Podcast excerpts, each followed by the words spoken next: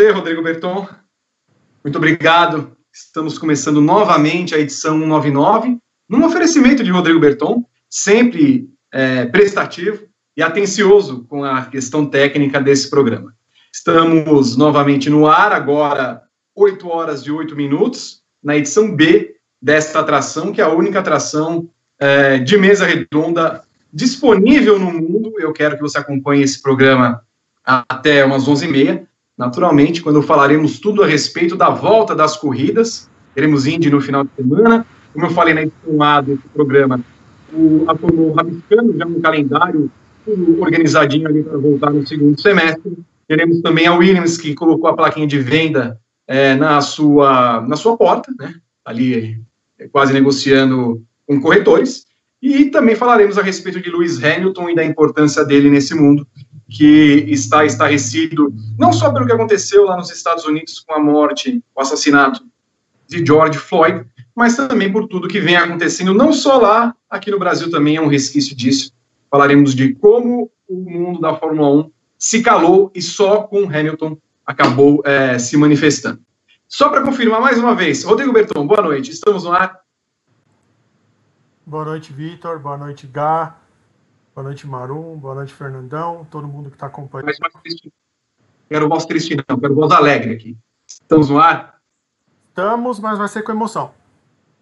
Ah, que bom. Pelo jeito vai ser muito emocionante esse programa. Eu quero que vocês se emocionem comigo, para vocês verem o que eu passo há 10 anos com o Rodrigo Berton. Estão comigo nesse programa Gabriel Curti, Pedro Henrique Marum e Fernando Silva. E você, você e você, que nos aguarda há tanto tempo, através da hashtag PaddockGP, lá no Facebook no Twitter, através dos comentários sempre educados, lá no chat no YouTube.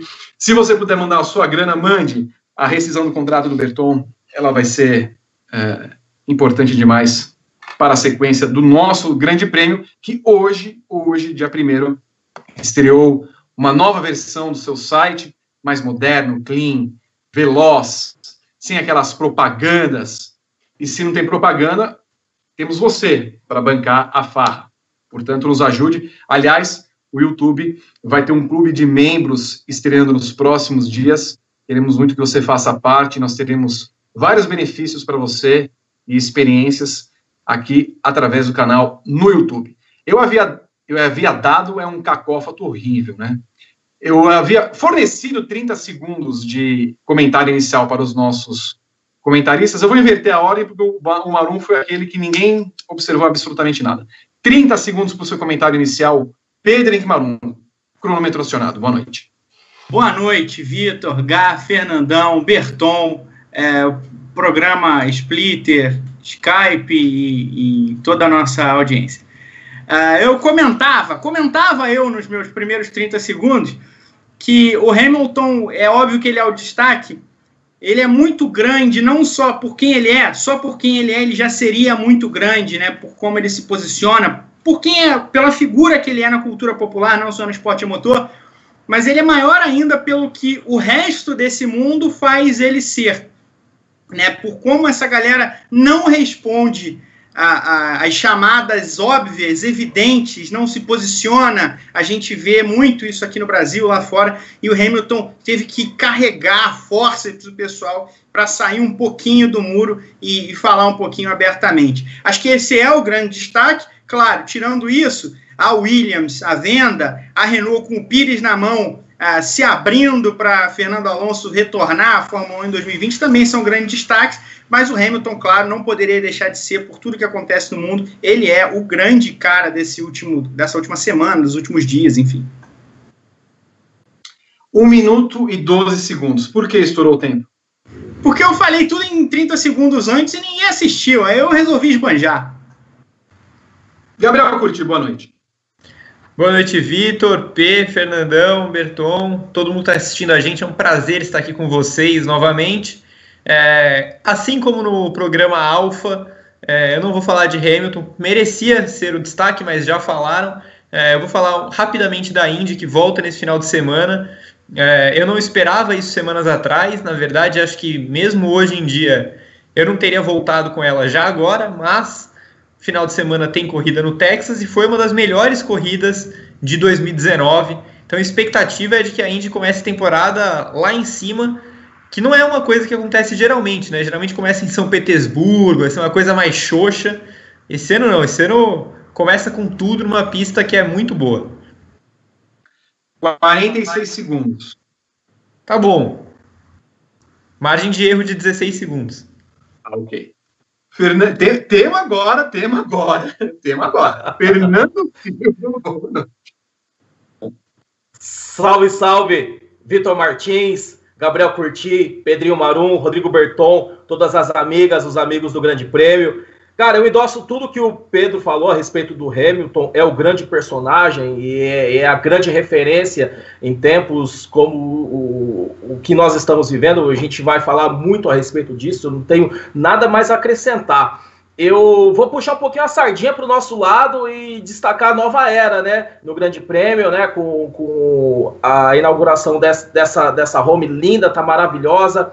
Essa parceria com uma publicação histórica e a mais importante da, da indústria automobilística do Brasil, que é a Quatro Rodas. Então é um motivo de muita honra poder fazer parte do GP, ainda mais um momento como esse, e compartilhar tudo isso com vocês. Eu estou muito feliz, eu tenho certeza que vocês estão. A gente vai falar um pouquinho sobre isso também. E é isso aí. Bom programa para nós todos. 56 segundos, bem gastos também. Um abraço, inclusive, pegando o gancho do, do Fernandão ao Zeca Chaves, que era diretor de redação da Quatro Rodas, que fez o convite para o Grande Prêmio, ao Gabriel Aguiar, ao Leonardo Félix, ao Henrique Domingues, a todo mundo lá da Quatro Rodas que já nos recebeu super bem. O Léo Félix, que era para trabalhar no Grande Prêmio, não passou por causa de Fernando Silva. Tenho a impressão que foi o Fernandão que entrou no lugar dele. Fez muito bem, tirando esse mal que é Leonardo Félix, que hoje é o diretor é, digital da Quatro Rodas. Então, caminharemos juntos com a maior publicação automotiva do país. A partir de agora, vários conteúdos, vários negócios que faremos juntos, carros e corridas juntos. Os melhores, claro, nós, nós somos os melhores, eles são os melhores, nós somos modestos acima de tudo. Segundo meu roteiro, preparado carinhosamente por Rodrigo Renault, Rodrigo Renault está aí ainda ou não? Só, só para só saber. Sim. Muito bem. Você está bem? Não. Tá bom. Não vou perguntar mais. O Gabriel Curti, no final de semana nós temos a corrida do Texas. Tudo feito num dia só, no sábado. Tá? É, haverá essa prova, ainda não há uma programação propriamente definida se vão ser, de fato, aquelas duas horas e meia de treinos livres que programaram, entre 14 e 16 e 30. Aí depois haverá uma classificação e a corrida que no horário brasileiro vai começar 9 e meia, é isso?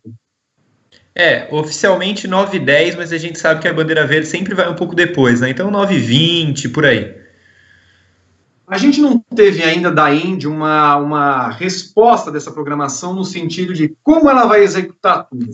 Na NASCAR, por exemplo, houve uma série de cerimônias tal que a NASCAR vem aprimorando, inclusive, já estamos acho que na quarta, quinta corrida depois que ela começou esse campeonato, e, a, e creio que a Indy vai seguir algum padrão muito próximo. A NASCAR hoje, inclusive, já fala que há uma possibilidade das corridas desse mês terem espectadores, claro, não todo mundo próximo do outro, mas colocar uma pessoa aqui e ali. No seu comentário inicial, você disse que era é, preocupante nesse momento é, da pandemia, né? Nós, há uma preocupação maior nesse momento nos Estados Unidos do que a pandemia, que não era momento para se pensar em corridas. Mas já que haverá, vamos falar um pouquinho dela nesse primeiro momento. É, a previsão que a gente fazia três meses atrás, quando no começava, começava o campeonato, se mantém a mesma para esse final de semana? É, eu acho que na verdade a gente tem um cenário é, bastante peculiar de temporada, é, que assim, não é simplesmente que algumas etapas caíram meio que o formato da temporada foi modificado pelas provas que caíram. Né? Não é que.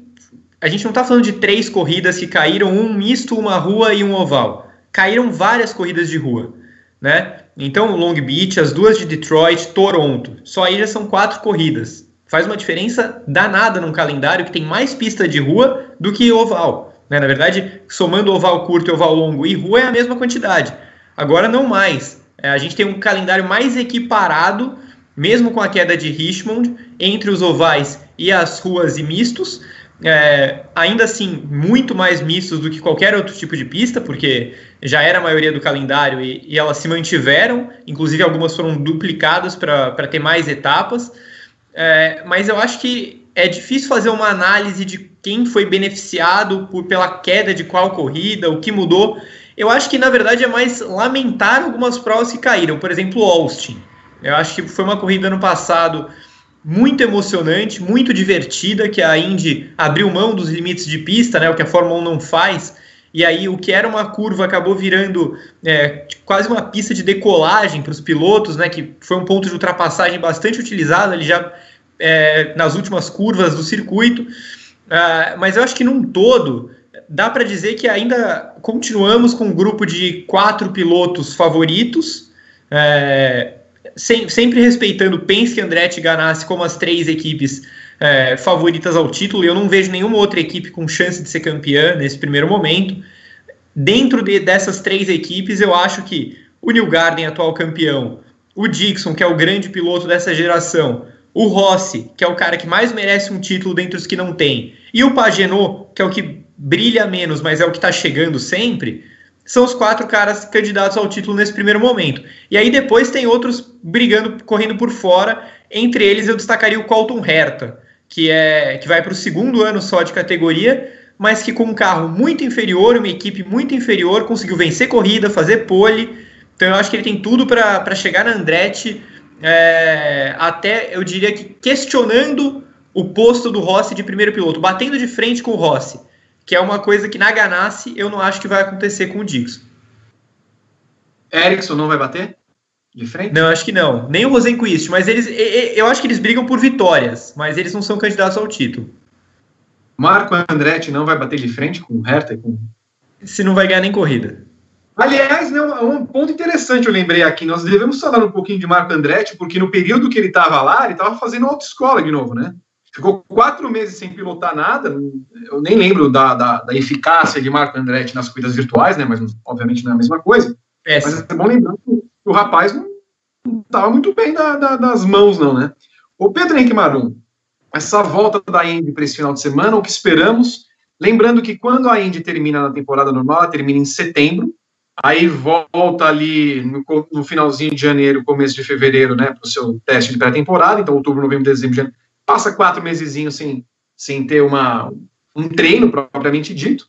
Agora eles passaram quatro meses eles não fizeram, né? Eles fizeram a pré-temporada, não lembro também. Fizeram, né? Fizeram, fizeram. Então, fizeram em Austin. É, quatro meses, pré-temporada, e agora mais três ou quatro meses para. Pra... O que nós vamos testar também, Maru, é ver a capacidade de um piloto de não perder o reflexo de uma corrida. Eles nunca tiveram isso é, em grupo, né, no caso, né, que não tem um ano sabático.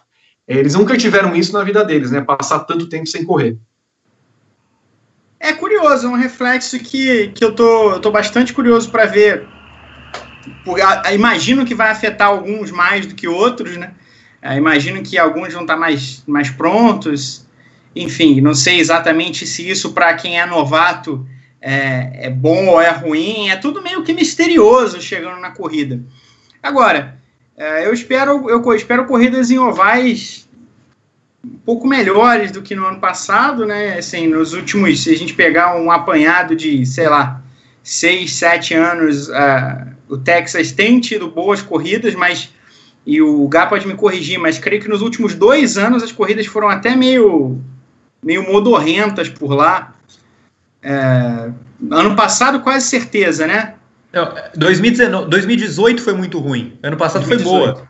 Ano passado foi o pega do Rossi do New Garden até o final, que o Ferrucci ah, fez é aquelas verdade. largadas maravilhosas. É verdade, é verdade, é verdade. Então, Mas 2018 assim, foi horrível. É, é bom que a gente começa numa pista que pode oferecer alguma coisa. O Texas pode oferecer é, uma corrida divertida, ainda que ela não seja tecnicamente boa. Então isso joga a favor.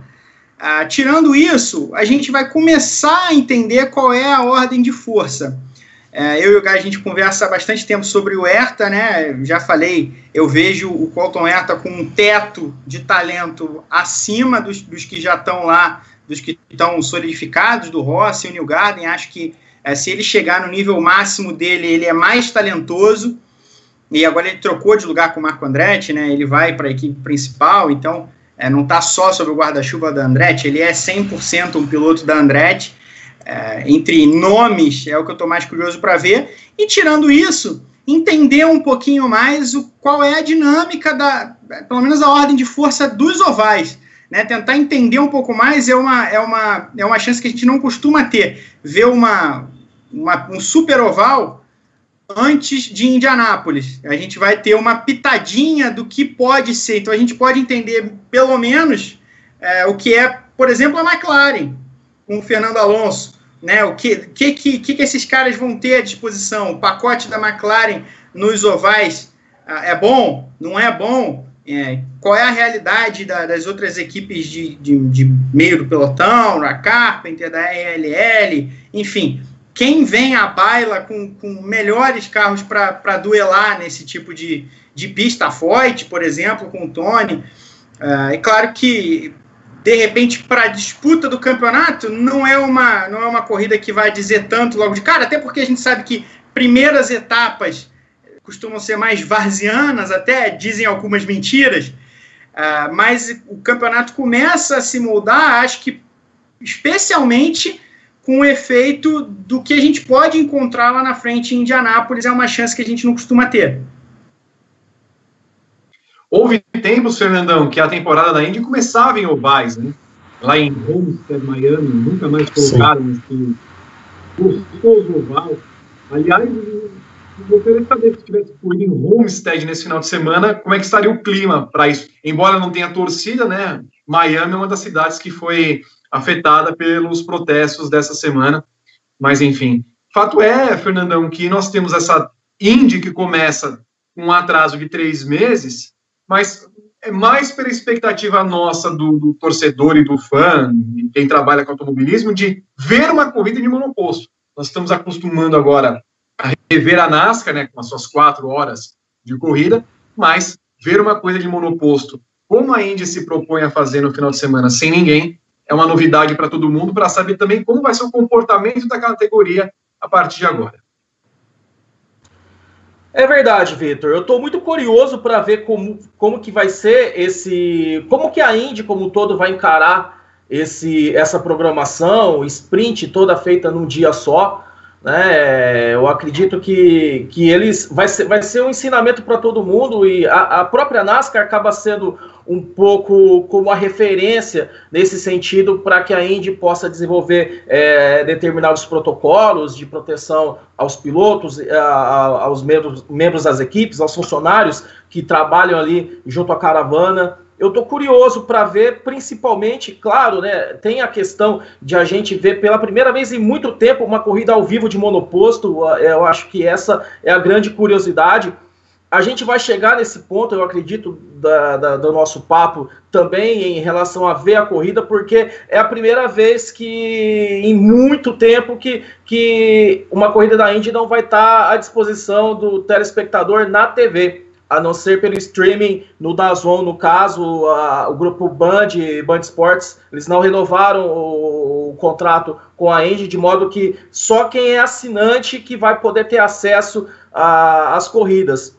Isso, por um lado, é ruim, é sempre ruim uma categoria do porte da Indy, uma grande categoria, não, não ser exibida ao vivo na TV. É, a gente até comentou isso no ano passado, é, em alguma edição do Paddock que a categoria ela praticamente ela desaparece, né? Ela, ela, ela já, é, já é o nicho, né? E dessa forma ela acaba desaparecendo do, do, do, do fã. O fã, a não ser que ele vá assinar o pacote, ele acaba não tendo acesso, a não ser por nós e pelos veículos de comunicação, acaba não tendo acesso ao que acontece ao desenrolar. Então, estou muito curioso para ver também como é que vai ser é, a abordagem nossa aqui de Brasil a respeito da Indy e que tem essa situação toda que acaba até prejudicando um pouco os interessados, os pilotos interessados em ingressar na categoria, porque tem uma perda muito grande também em termos de retorno de mídia e tudo mais, por não ter tanta exposição das marcas envolvidas a, ou interessadas em patrocinar determinado piloto também.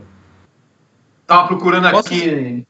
Ah, só tava procurando. Não, não tem um piratinha aqui para mostrar como a maioria das pessoas vai acompanhar no Brasil no final de semana a corrida da Indy. Escuta, Gabriel, o que, que nós vamos fazer no final de semana, hein? Nós vamos fazer ao vivo, em tempo real?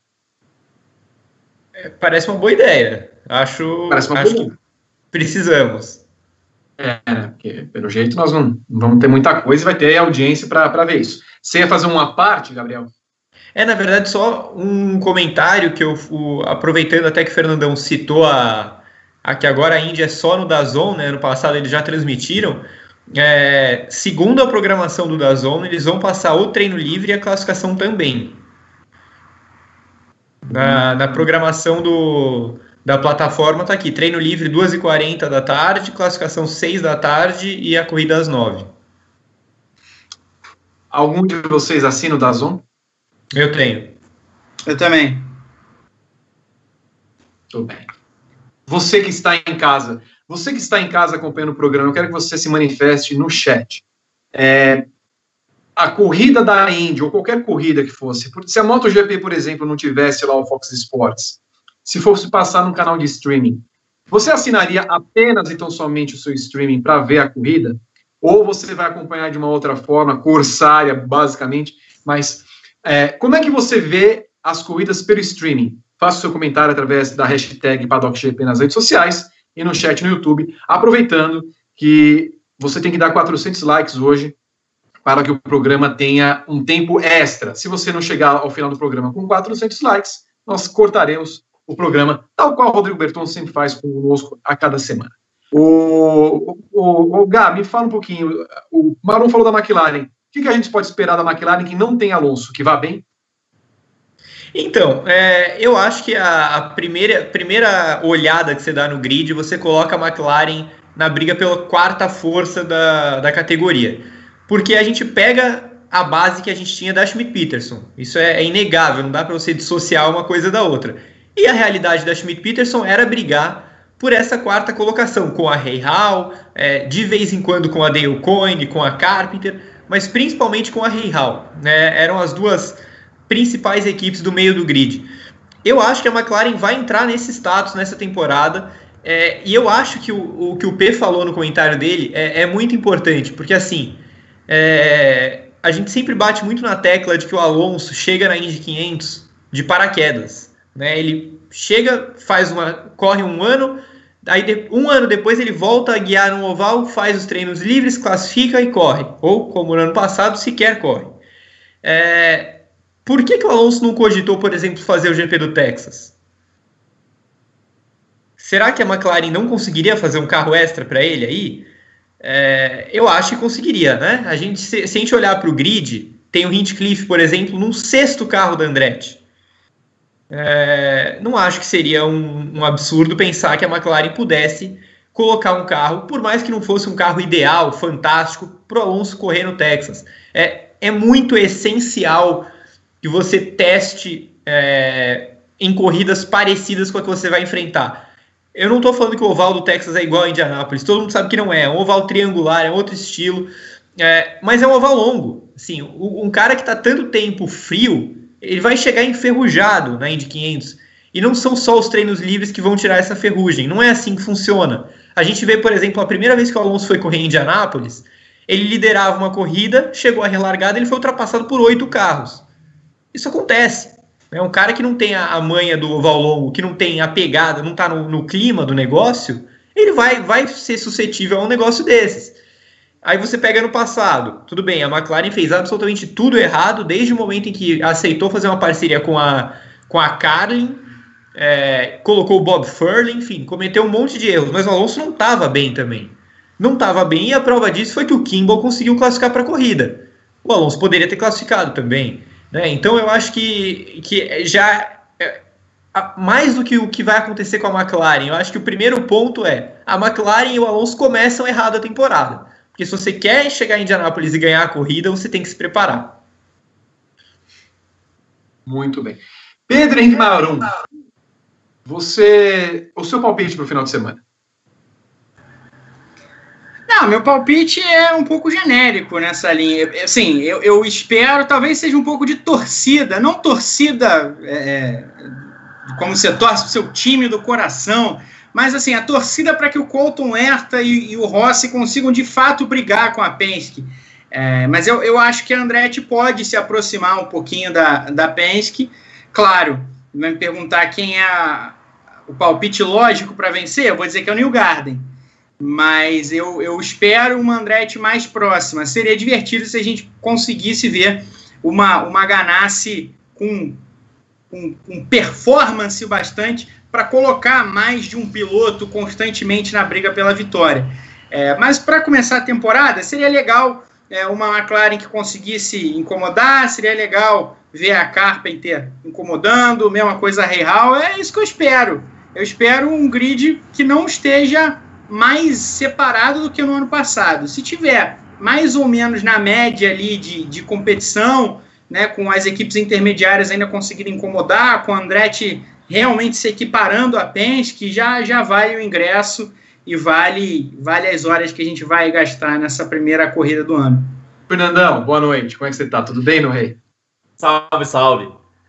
Aqui na versão C do Paddock 199, só deixa registrado, por favor, quem é o seu vencedor.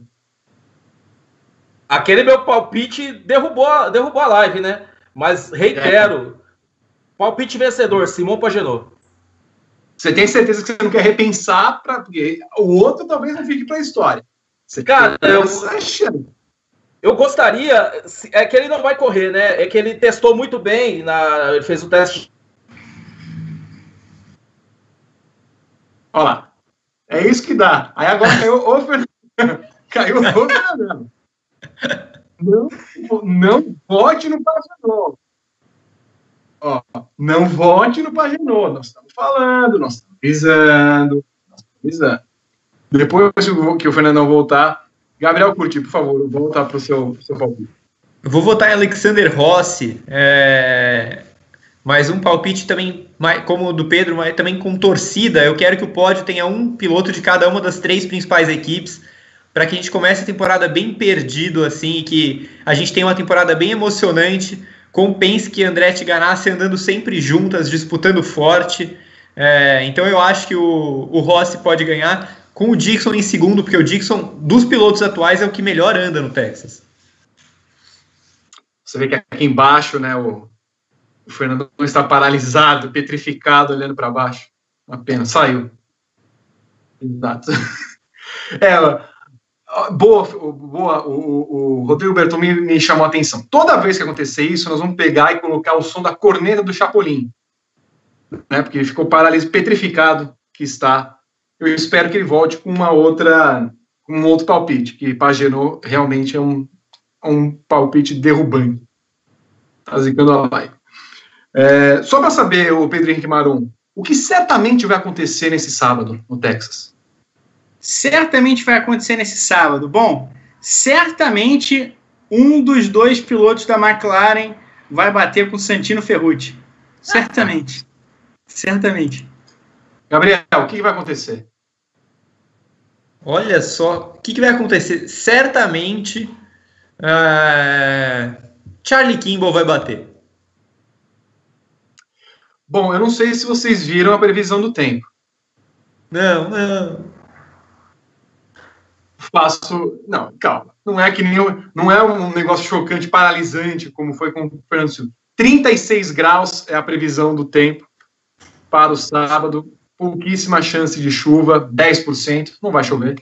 Então, prepare-se para altas emoções e calor lá no, em Fort Worth, no Texas. E é com pesar que, que informamos o terrível passamento de Fernando Silva nesse momento, que ainda não retornou de, seu, de, de sua maison lá no, no castelo de Sumaré, onde ele habita o seu, o seu estúdio. O Rodrigo Berton, boa noite, como é que você está? Oi, Vitor. Tô suando. O que, que você que mensagem tem para passar para o nosso, nosso espectador? E hoje eu tô parecendo o Fernandão suando em final de relato de treino de classificação em Monza. Ah, imagina, imagina. Você não tem algo a pedir para os nossos espectadores? Tenho, para os nossos bravos guerreiros espectadores que não desistam desta live conturbada, tal qual a internet brasileira não está colaborando com a gente hoje, nem os programas de transmissão. Note que o, o sistema operacional do Fernandão travou e ele, infelizmente, não está mais entre nós. Então eu peço que todo mundo deixe o like. Qual é a meta que você deixou? 400 likes. Se não tiver 400 likes, não tem o tempo extra do programa, que são de 33, 33 segundos, é o tempo extra, né? São 33 segundos. Pois é, é que a live aguenta. Então, peço para todo mundo aí deixar o like, se inscrever no canal, ativar as notificações e ficar ligado que é, nessa semana, no, no, fim da semana, vai entrar o clube de membros. A gente só está esperando o YouTube aprovar algumas coisinhas. Então, fiquem ligados que vai, vai rolar muita vantagem e muitos benefícios para a galera que fizer adesão no, no clube de membros. Muito bem. E até falando num tom sério, que é difícil nesse programa, por que, que é importante você nos ajudar nesse momento? Sempre é bom que nos, nos ajudem, claro. Por mais que a gente faça parcerias como essa com a Quatro Rodas, nós somos uma mídia independente. Pode não parecer para você, nós temos uma equipe de mais de 20 pessoas no Grande Prêmio. Não tem só apenas jornalistas, mas temos editores de vídeo, nós temos pessoas no comercial, no marketing, os blogueiros que nos consomem muita grana. Então, é, ajudar a gente a produzir conteúdo significa também ajudar a gente a crescer cada vez mais. Se você puder contribuir com qualquer valor, sempre é muito importante. Várias mídias independentes no Brasil estão dessa forma. Você deve saber que nesses tempos de pandemia, é, as receitas de publicidade caíram em todos os lugares, né? As marcas cortaram muito. Então, isso também acontece com a gente, né? As marcas que nos apoiavam acabaram retendo o seu rico dinheirinho e com isso dificulta um pouco na evolução das coisas, mas vamos tocando em frente. Então, se você puder fazer essa adesão ao nosso clube de membros aqui do YouTube, a gente sempre agradece. Fique atento nos próximos dias que vai entrar, assim como o Fernando Silva acaba de reentrar na nossa conversa. Reitero, toda a ajuda que vier de vocês é importante e a gente dá é, benefícios e experiências exclusivas para vocês todos. Dado o recado, encerre o primeiro bloco, Fernandão. Valeu demais a todos vocês. Desculpem aqui a falha do pai. Deu o palpite vencedor, caiu aqui o meu Windows, mas estamos de volta bravamente, porque não desistimos jamais. Fernandão, tem uma pergunta do público aqui, as pessoas estão ouriçadas. Quem vence a corrida da Indy neste sábado? não, vou ser obrigado a mudar meu palpite. Não dá, né? Não dá. Eu vou de Willpower. Ah, ah, tá bom. Will Power vai vencer a corrida para o Fernandão. Não caímos enquanto escrevo? Não. Estamos em pé. Maravilha. Vamos para o segundo bloco do nosso Paddock GP, que é o bloco expresso do programa. Bloco em que temos quatro temas e os nossos jornalistas acabam discorrendo de forma rápida, como se estivessem invertendo um cafezinho expresso, falam a respeito. Estamos aqui numa mesa virtual, né? Não é mesmo, Rodrigo Berton? E o primeiro tema, segundo o roteiro de Rodrigo Berton, é o cancelamento da Indy Lights em 2020. Gabriel Curti, pessoal parece que não tinha grana, não tinha piloto, não tinha ninguém. Cortaram. É, assim, é uma pena, mas é algo que a gente já esperava pelo que foram os últimos anos de Indy Lights, né? É, eu retomo aqui, inclusive, uma entrevista que eu fiz com o Ricardo Runcos no ano passado, é, depois daquele milagre de Indianápolis, né, que eles eliminaram Alonso e a McLaren. É, o Runcos, a gente conversou bastante também sobre o Road to Indy. É, e ele falava que, que quem cuidava do Road to Indy, né, que eram os Anderson, estavam bastante perdidos e que para ele não, não valia mais a pena continuar é, nas categorias, principalmente na Indy Lights, que era muito cara e não oferecia naquele momento é, o que as equipes precisavam e os pilotos estavam precisando. O grid do ano passado foi bastante enxuto, tivemos corridas com sete pilotos. É, se a gente voltar três, quatro anos, a gente tinha um grid com mais de 15 carros. É, um pouco mais, 5, 6 anos, a gente tinha 20 carros no grid. É, é, é uma pena, assim, é muito triste porque a Indy Lights ela não é só a categoria, a, a Fórmula 2 da, da Indy, digamos assim. Ela é a categoria que revela todo mundo no grid. Se a gente pegar o grid atual da Indy, é mais de 80% com passagem pela Indy Lights. Se a gente pegar os últimos campeões, é, são pilotos que passaram por lá. A gente vê o New Garden, por exemplo, que é a cara da Indy no momento, foi um cara que fez o Road to Indy. É, a gente pega vários outros nomes que, que vieram fazendo a escadinha inteira, o Spencer Pigot, que não está mais agora no grid, mas fez a escada completa, tantos outros nomes, é, e acho que o pior né, disso tudo é que o grid desse ano da Indy Lights parecia promissor. É, a gente já, mesmo nos anos, nos últimos anos em que a categoria estava capenga, mesmo assim ela revelou o Colton Herta, o Pato Ward, o Oliver Askew, mesmo assim ela ainda continuava revelando. E, e o grid desse ano tinha, por exemplo, o Sancho Rutia, que é um cara que está aí para entrar na Índia há muito tempo, mas faltava verba. Esse ano ele ia tentar o título da Lights é, para conseguir finalmente chegar na categoria, que é um uruguaio. A gente tinha o Daniel Frost, que é um piloto de Singapura, que é muito rápido de oval. É, o Kyle Kirkwood, que é um fenômeno, um piloto americano, assim, o cara é um, é um fenômeno mesmo, assim, ele varreu a USF 2000, aí na Pro 2000 ano passado ele começou lento e ganhou 11 corridas seguidas, enfim, ele era um piloto que eu colocava como favoritíssimo ao título esse ano. É, o Rasmus Lind, que é um sueco também que brigou por título tanto na USF quanto na Pro 2000. Então, assim, era um grid bom. É, isso, isso eu acho que é o que deixa mais triste. A gente ainda vai ter a Pro 2000 e a USF esse ano, elas foram mantidas, é, também com, principalmente a Pro 2000, com um grid interessante e, e um pouco maior do que nos últimos anos. É, mas é, é, é preocupante que a Lights faça essa pausa porque a gente nunca sabe se volta e como volta. Pedro Henrique Marum. Eu acho que é uma pausa definitiva para a Indy Lights. Definitiva não no sentido de que ela não vai voltar, mas é, é, ela vai definir o que vai ser do futuro dessa categoria. É um tempo para pensar e para reprojetar. É, é, um, é praticamente uma declaração de óbito se a categoria voltar em 2021 nos mesmos moldes em que ela vinha realizando os últimos campeonatos. E eu acredito que seja uma forma de repensar também o Road to Indy. De repente, e aqui eu entendo que a Pro 2000, a USF 2000 e a Indy Lights todas têm pegadas diferentes e, e são estágios diferentes de uma escalada. Eu entendo isso. Mas talvez ter três categorias seja demais, especialmente nesse momento. É, talvez já fosse, provavelmente já era. E acho que por uma questão tradicional, é, demorou demorou-se um pouco a atentar para isso.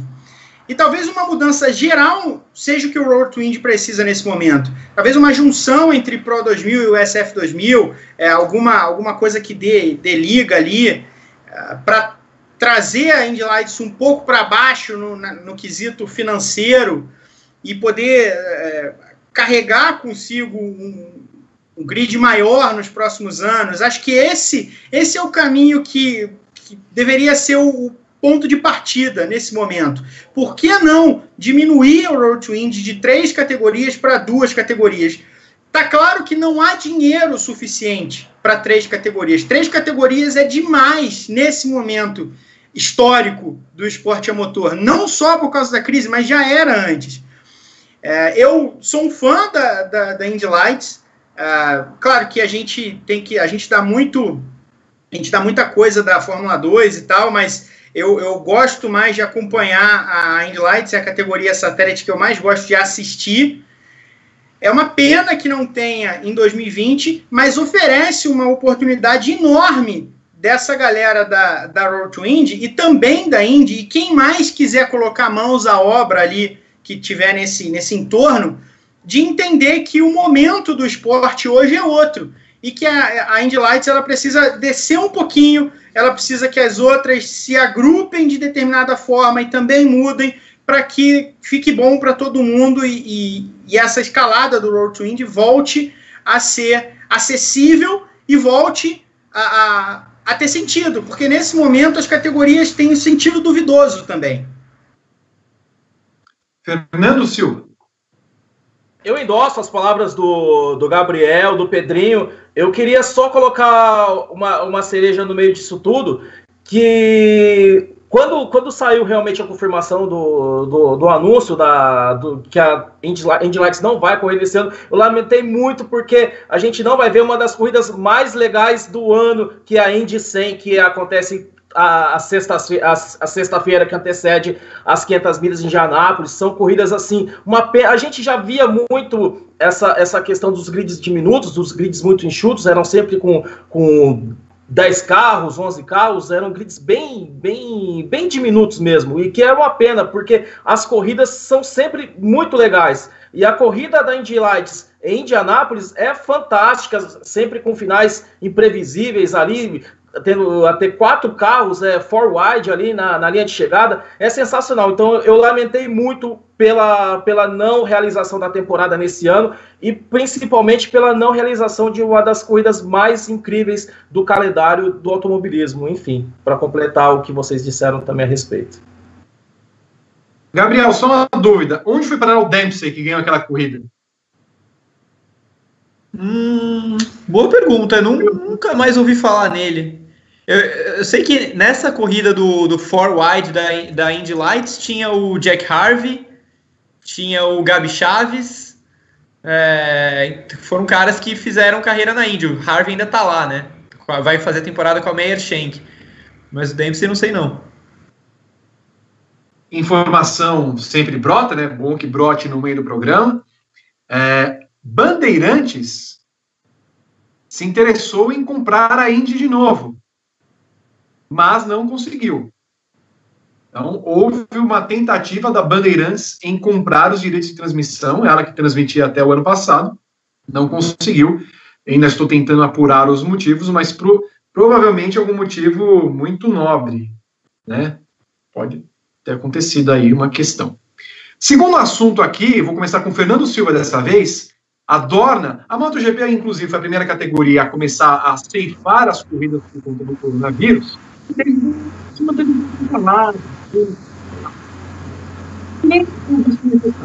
Agora, a Dorna diz que vai ter corridas na Europa até o meio de novembro e já era o GP do Japão.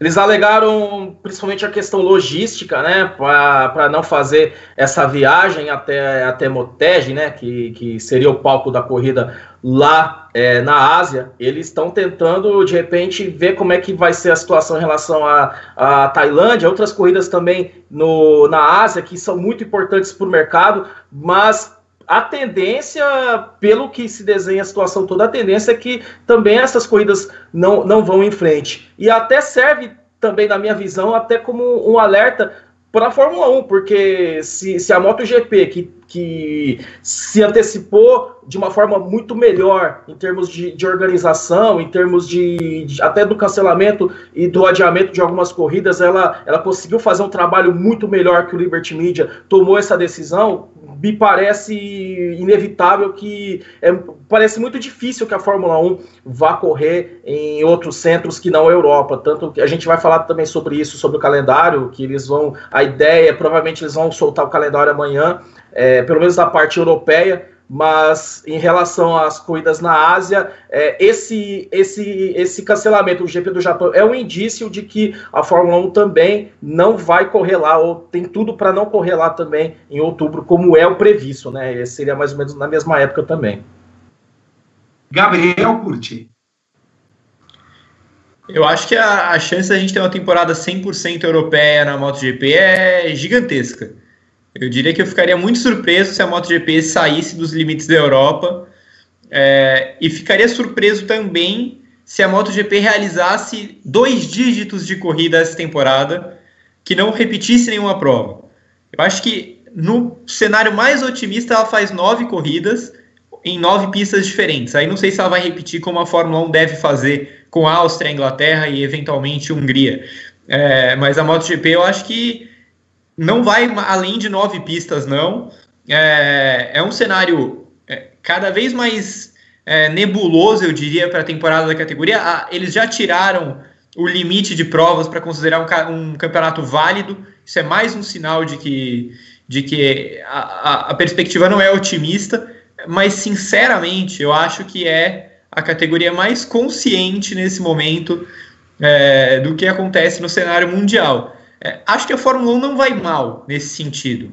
Eu, eu acho ok pensar em ter corrida 5 de julho em um lugar que não tem é, não teve uma pandemia tão feroz nele e não está tendo nesse momento, é, não está nem perto de uma curva de alta. Mas acho que a MotoGP tem sido muito consciente das limitações que ela vai enfrentar, tanto é, financeiramente, quanto na parte de logística, quanto na parte humana também é, da pandemia. Pedro Henrique. A MotoGP tem sido consciente e eu, eu acho que essa mudança de esse tirar o limite de corrida para contar com o campeonato mundial, embora não seja voltado exatamente para a MotoGP, né, seja uma medida ali da FIM que vai contar para outras competições e tal, também diz muito para um planejamento que não se mostra muito otimista nesse momento. E eu acho também que a MotoGP ela pode se dar ao luxo, mais até do que a Fórmula 1, de dar um passo para trás e atacar os mercados que ela domina de corpo e alma. É, atacar corridas na, na, na, Espanha, atacar as corridas na Itália, é, e aí, de repente, claro, a Áustria, como, como a gente vê a Fórmula 1, já vai dar a partida lá, provavelmente República Tcheca, enfim. A, MotoGP pode se dar ao luxo de apostar sobretudo nessas corridas em Espanha e Itália. Acho que para ela isso não é tão ruim. Não é tão ruim. É menos ruim para a MotoGP fazer isso do que é para Fórmula 1. Então, então acho que essa é a solução que se encaminha nesse momento. Concordo que dificilmente, assim, é lógico que a MotoGP não corra fora da Europa nesse ano. Me parece nesse momento lógico. É, se sair disso é surpresa. O tema 3 também começa com Pedro Henrique Marum.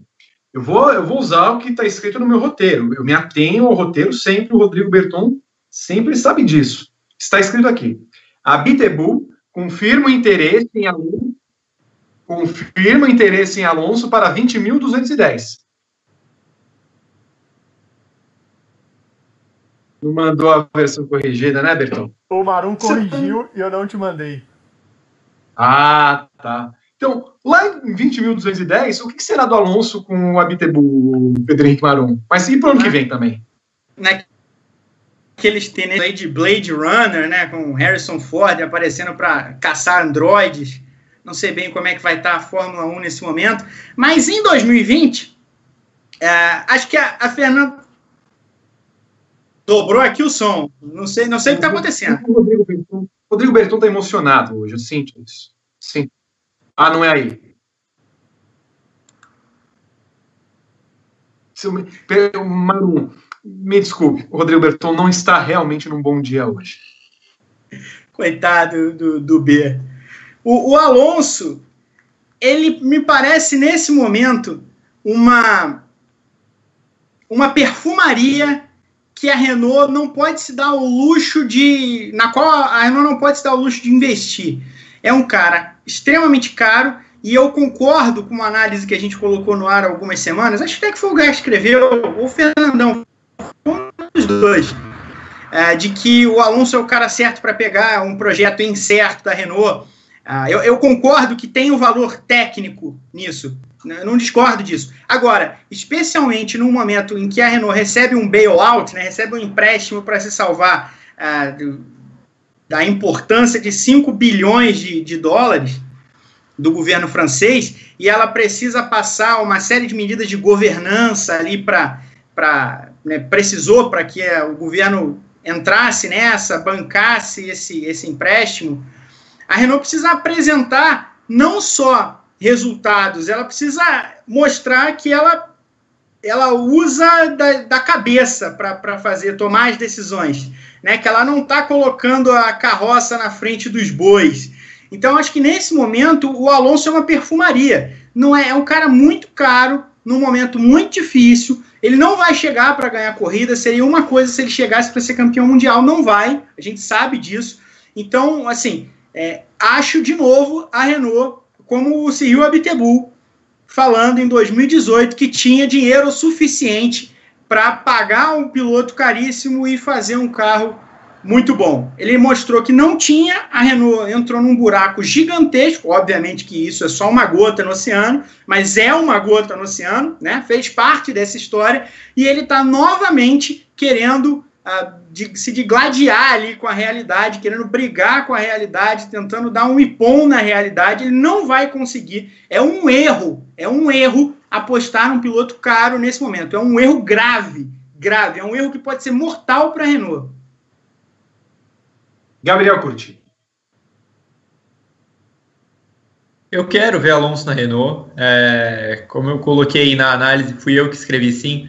É, eu acho que o Alonso é o, é o único cara é, que seria uma aposta segura para a Renault. Não é que seria a única boa aposta. Eu acho que tem outros nomes, a gente até coloca na análise, que poderiam segurar o Rojão para fazer um bom trabalho na Renault. Por exemplo, o Huckenberg, que estava lá até ontem, o Gasly. É, eu acho que tem outros pilotos que poderiam sim fazer um bom papel.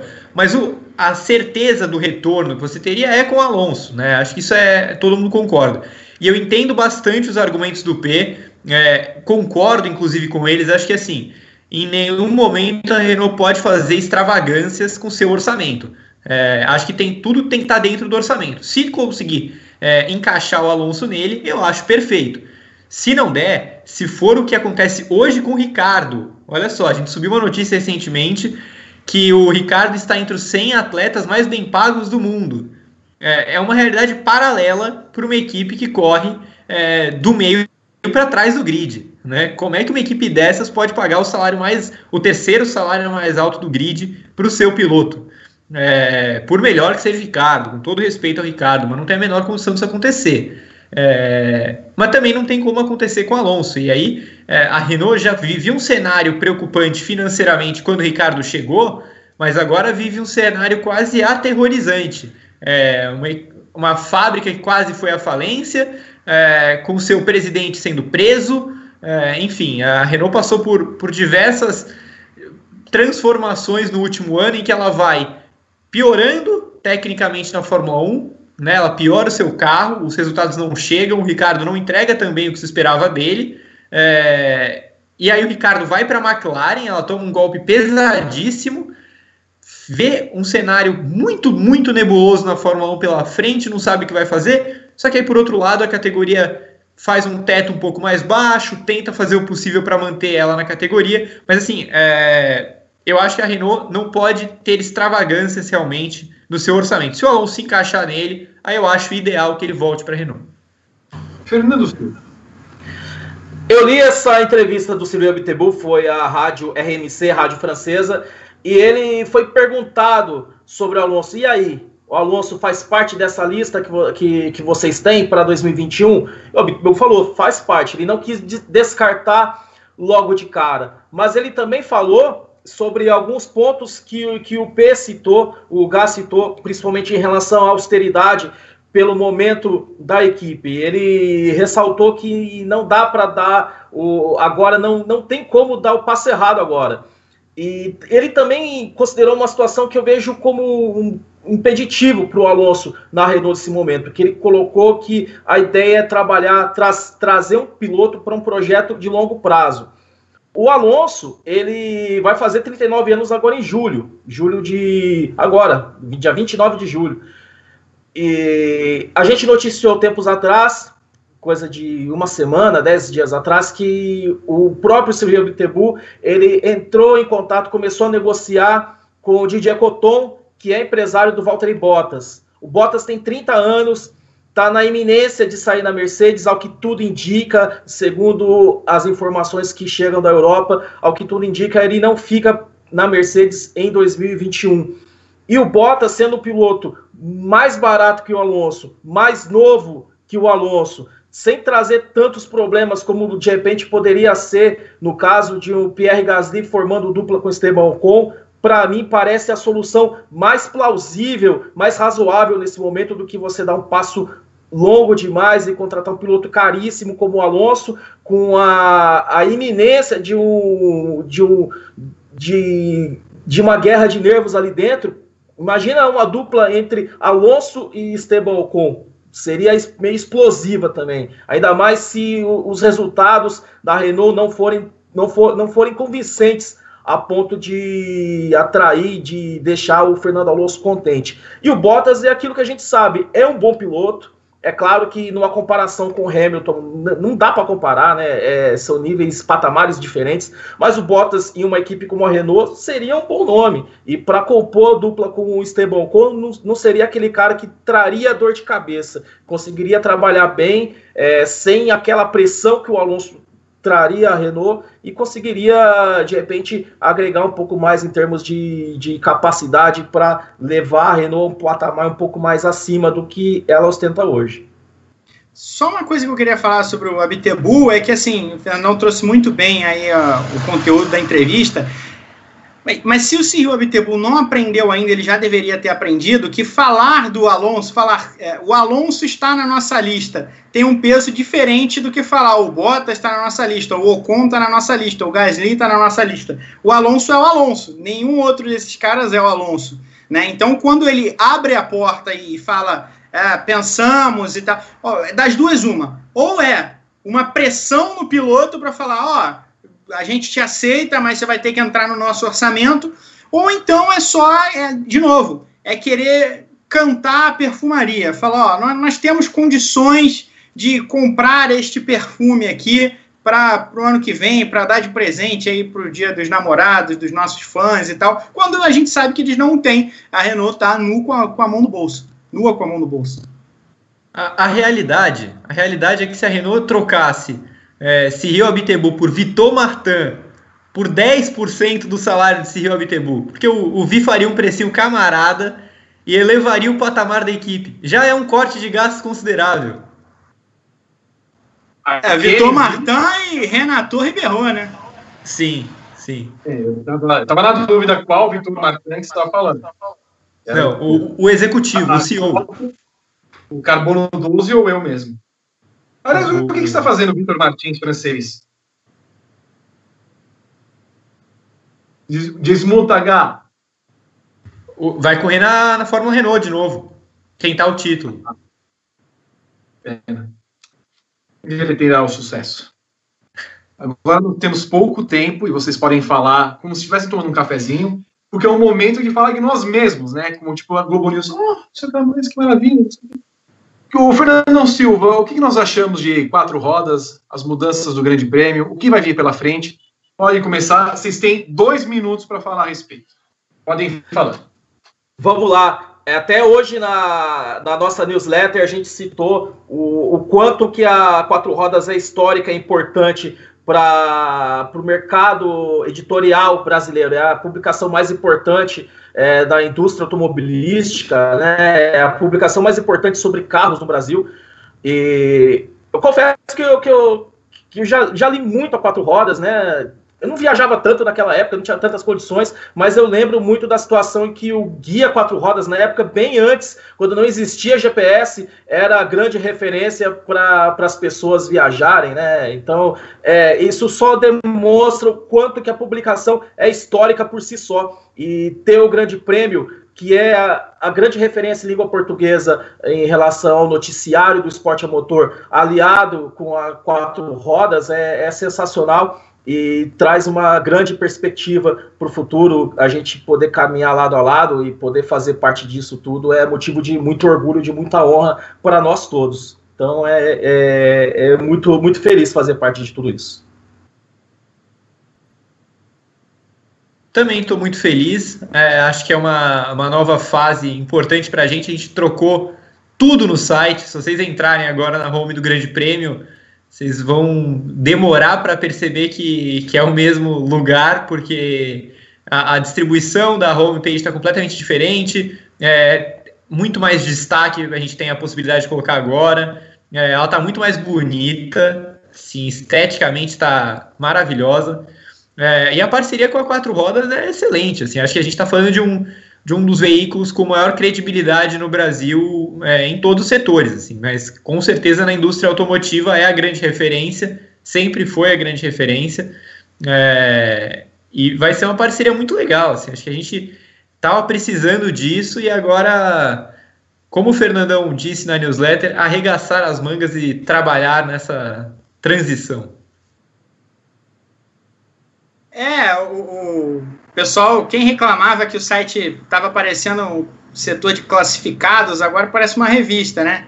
Tá lindo, tá lindo, tem espaço para mais informação, então não, não, é só uma mudança estética, ele é mais, né, você pode descer mais a, a home, então tá melhor sobre todos os aspectos, tá diferente para a gente também, né, para quem não sabe onde a gente vai lá para publicar as notícias e tal, também tá bastante diferente, então a gente está aprendendo a lidar com isso, mas assim, maravilhoso, a gente está trabalhando nisso há algum tempo já, é, claro que o Vitor está mais à frente aí, mas nas últimas semanas a gente viu é, os rascunhos, as movimentações, é, falamos sempre o que estava bom, o que, que, podia melhorar e saiu um resultado maravilhoso é, que dá prazer mais ainda trabalhar e, e, quando a gente abre lá e vê o pessoal da quatro rodas, né, aquela tarja no, lá em cima no, na home, é muito legal, não preciso ficar aqui chovendo no molhado sobre a importância histórica da, da publicação que, a, né, que a Quatro Rodas tem, e assim como tenho certeza que eles também não precisam lá chover no molhado sobre a importância que o Grande Prêmio tem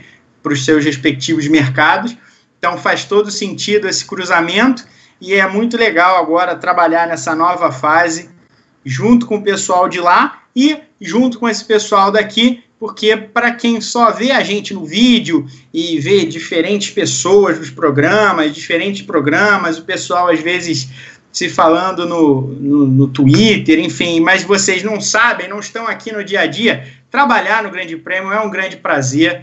Todo mundo é muito, é muito parceiro, é muito amigo. Então, é, é só mais uma, é só reforçar o prazer que já é trabalhar aqui todos os dias tem razão, todo mundo é muito parceiro, e tem o Rodrigo Renault, que é. E você falou em espaço, o Maron, também tem espaço mais para propaganda. Se vocês não contribuírem com o Grande Prêmio, nós tacamos propaganda assim, que sustenta essas bocas aí que, ó, o tempo inteiro consomem belas palavras de todo mundo. Acompanhem, portanto, todas as mudanças que o Grande Prêmio vai trazer. Além, claro, das que a gente foi trazendo ao longo desses últimos meses, principalmente nas redes sociais, com novos programas, o Fala e Fala, o Passo Ultrapassa, o Cadeira Cativa amanhã. Aliás, Cadeira Cativa amanhã aqui no YouTube, parte 2 da conversa com Roberto Moreno. Promessa de nove horas de transmissão. Nove horas de transmissão. Acompanhe a partir das 8 horas no horário de Brasília. Tivemos o e-challenge, tivemos uma série de conteúdos novos que fomos trazendo, especiais no Report, toda quinta e todo domingo no YouTube. Então, vão sempre acompanhando essas mudanças que o Grande Prêmio vem trazendo ao longo dos últimos meses. Deem o seu like, sempre importante, precisamos chegar a 400 hoje na nossa meta Criança Esperança barra Teleton. Se não chegarmos, a gente corta o programa. Mas há almas boas, meus caros amigos, antes do encerramento do segundo bloco, que Bruno Correia manda 5 euros. Na conversão de hoje, 49 milhões. 500 reais, 500 reais. Novo Visu, muito bom. A programação do GP na pandemia está de parabéns. Só falta mais presença feminina nas bancadas. Fogo nos fascistas. Fogo nos fascistas e, e presença feminina nas bancadas. Nós punimos Natália de Vivo, Juliana Tesser e Evelyn. A verdade é que nós não gostamos tanto delas assim, a gente se dá bem, mas elas têm um grupinho afastado, um clube do Bolinha e da Luluzinha, a gente acaba tendo dificuldade de relacionamento com elas.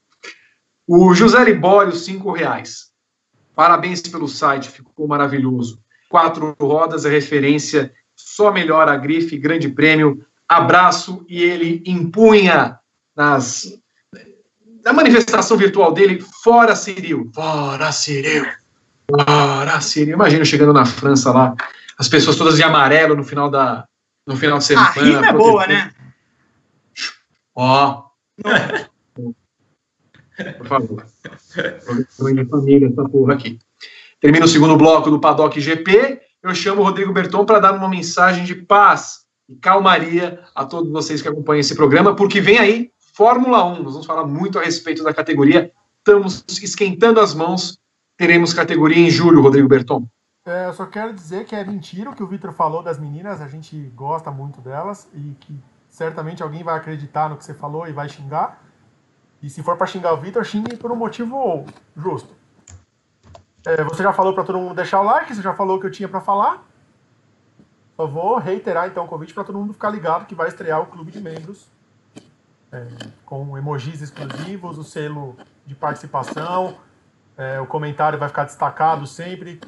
A gente vai colocar teu nome nos murais do, do Grande Prêmio. Você vai participar dos, das atrações. É, são muitas, muitas benesses para os nossos membros. Então fica aí o convite para todo mundo ficar ligado no clube de membros do Grande Prêmio. Muito bem. Começa agora o terceiro bloco do Paddock GP, que retratará a Fórmula 1.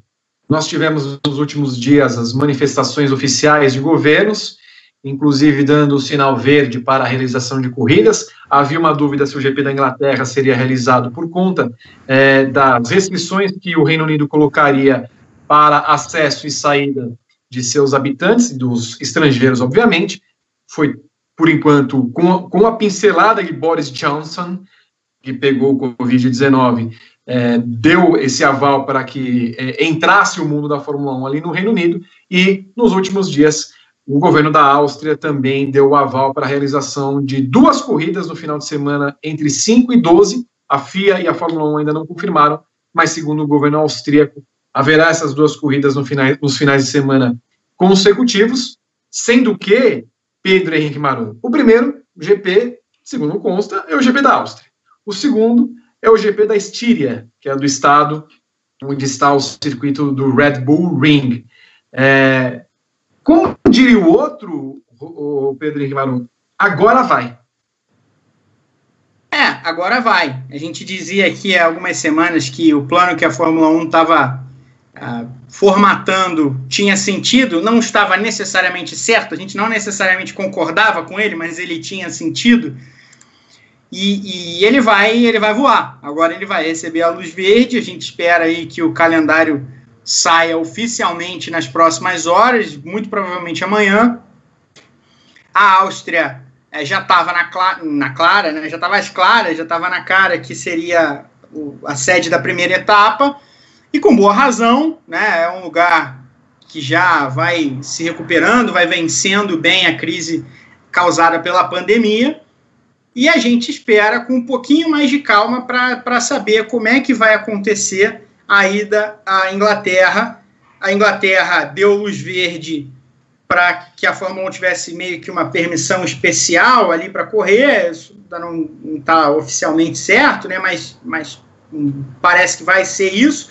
É claro, ainda vão reavaliar a, o, o, a tal política de, de imigração no país agora, no, no, final do mês de junho, então é possível que a política caia ao todo antes da Fórmula 1 chegar lá, mas de qualquer forma não, não vai haver muito empecilho.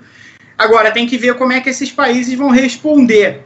Né? Tem que ver como é que vai ser a resposta na Áustria e na Hungria antes de chegar à Inglaterra, que é o lugar né, o primeiro lugar ali, que é onde a Fórmula 1 vai passar, em que a situação esteve crítica e ainda não está contornada, né?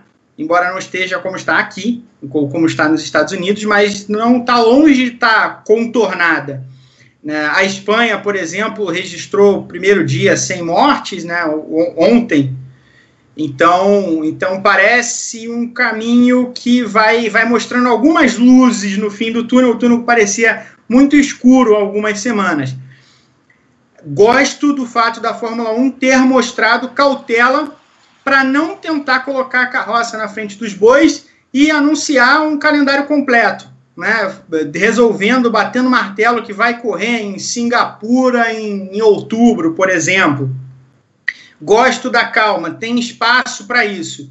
É, então, a, agora me parece muito concreto, que vai haver o campeonato nessa perna europeia. Então, essas oito etapas em dez semanas, a gente está discutindo tanto a possibilidade de realizar as corridas, que a gente nem está olhando tanto para a loucura que vai ser oito corridas em dez semanas.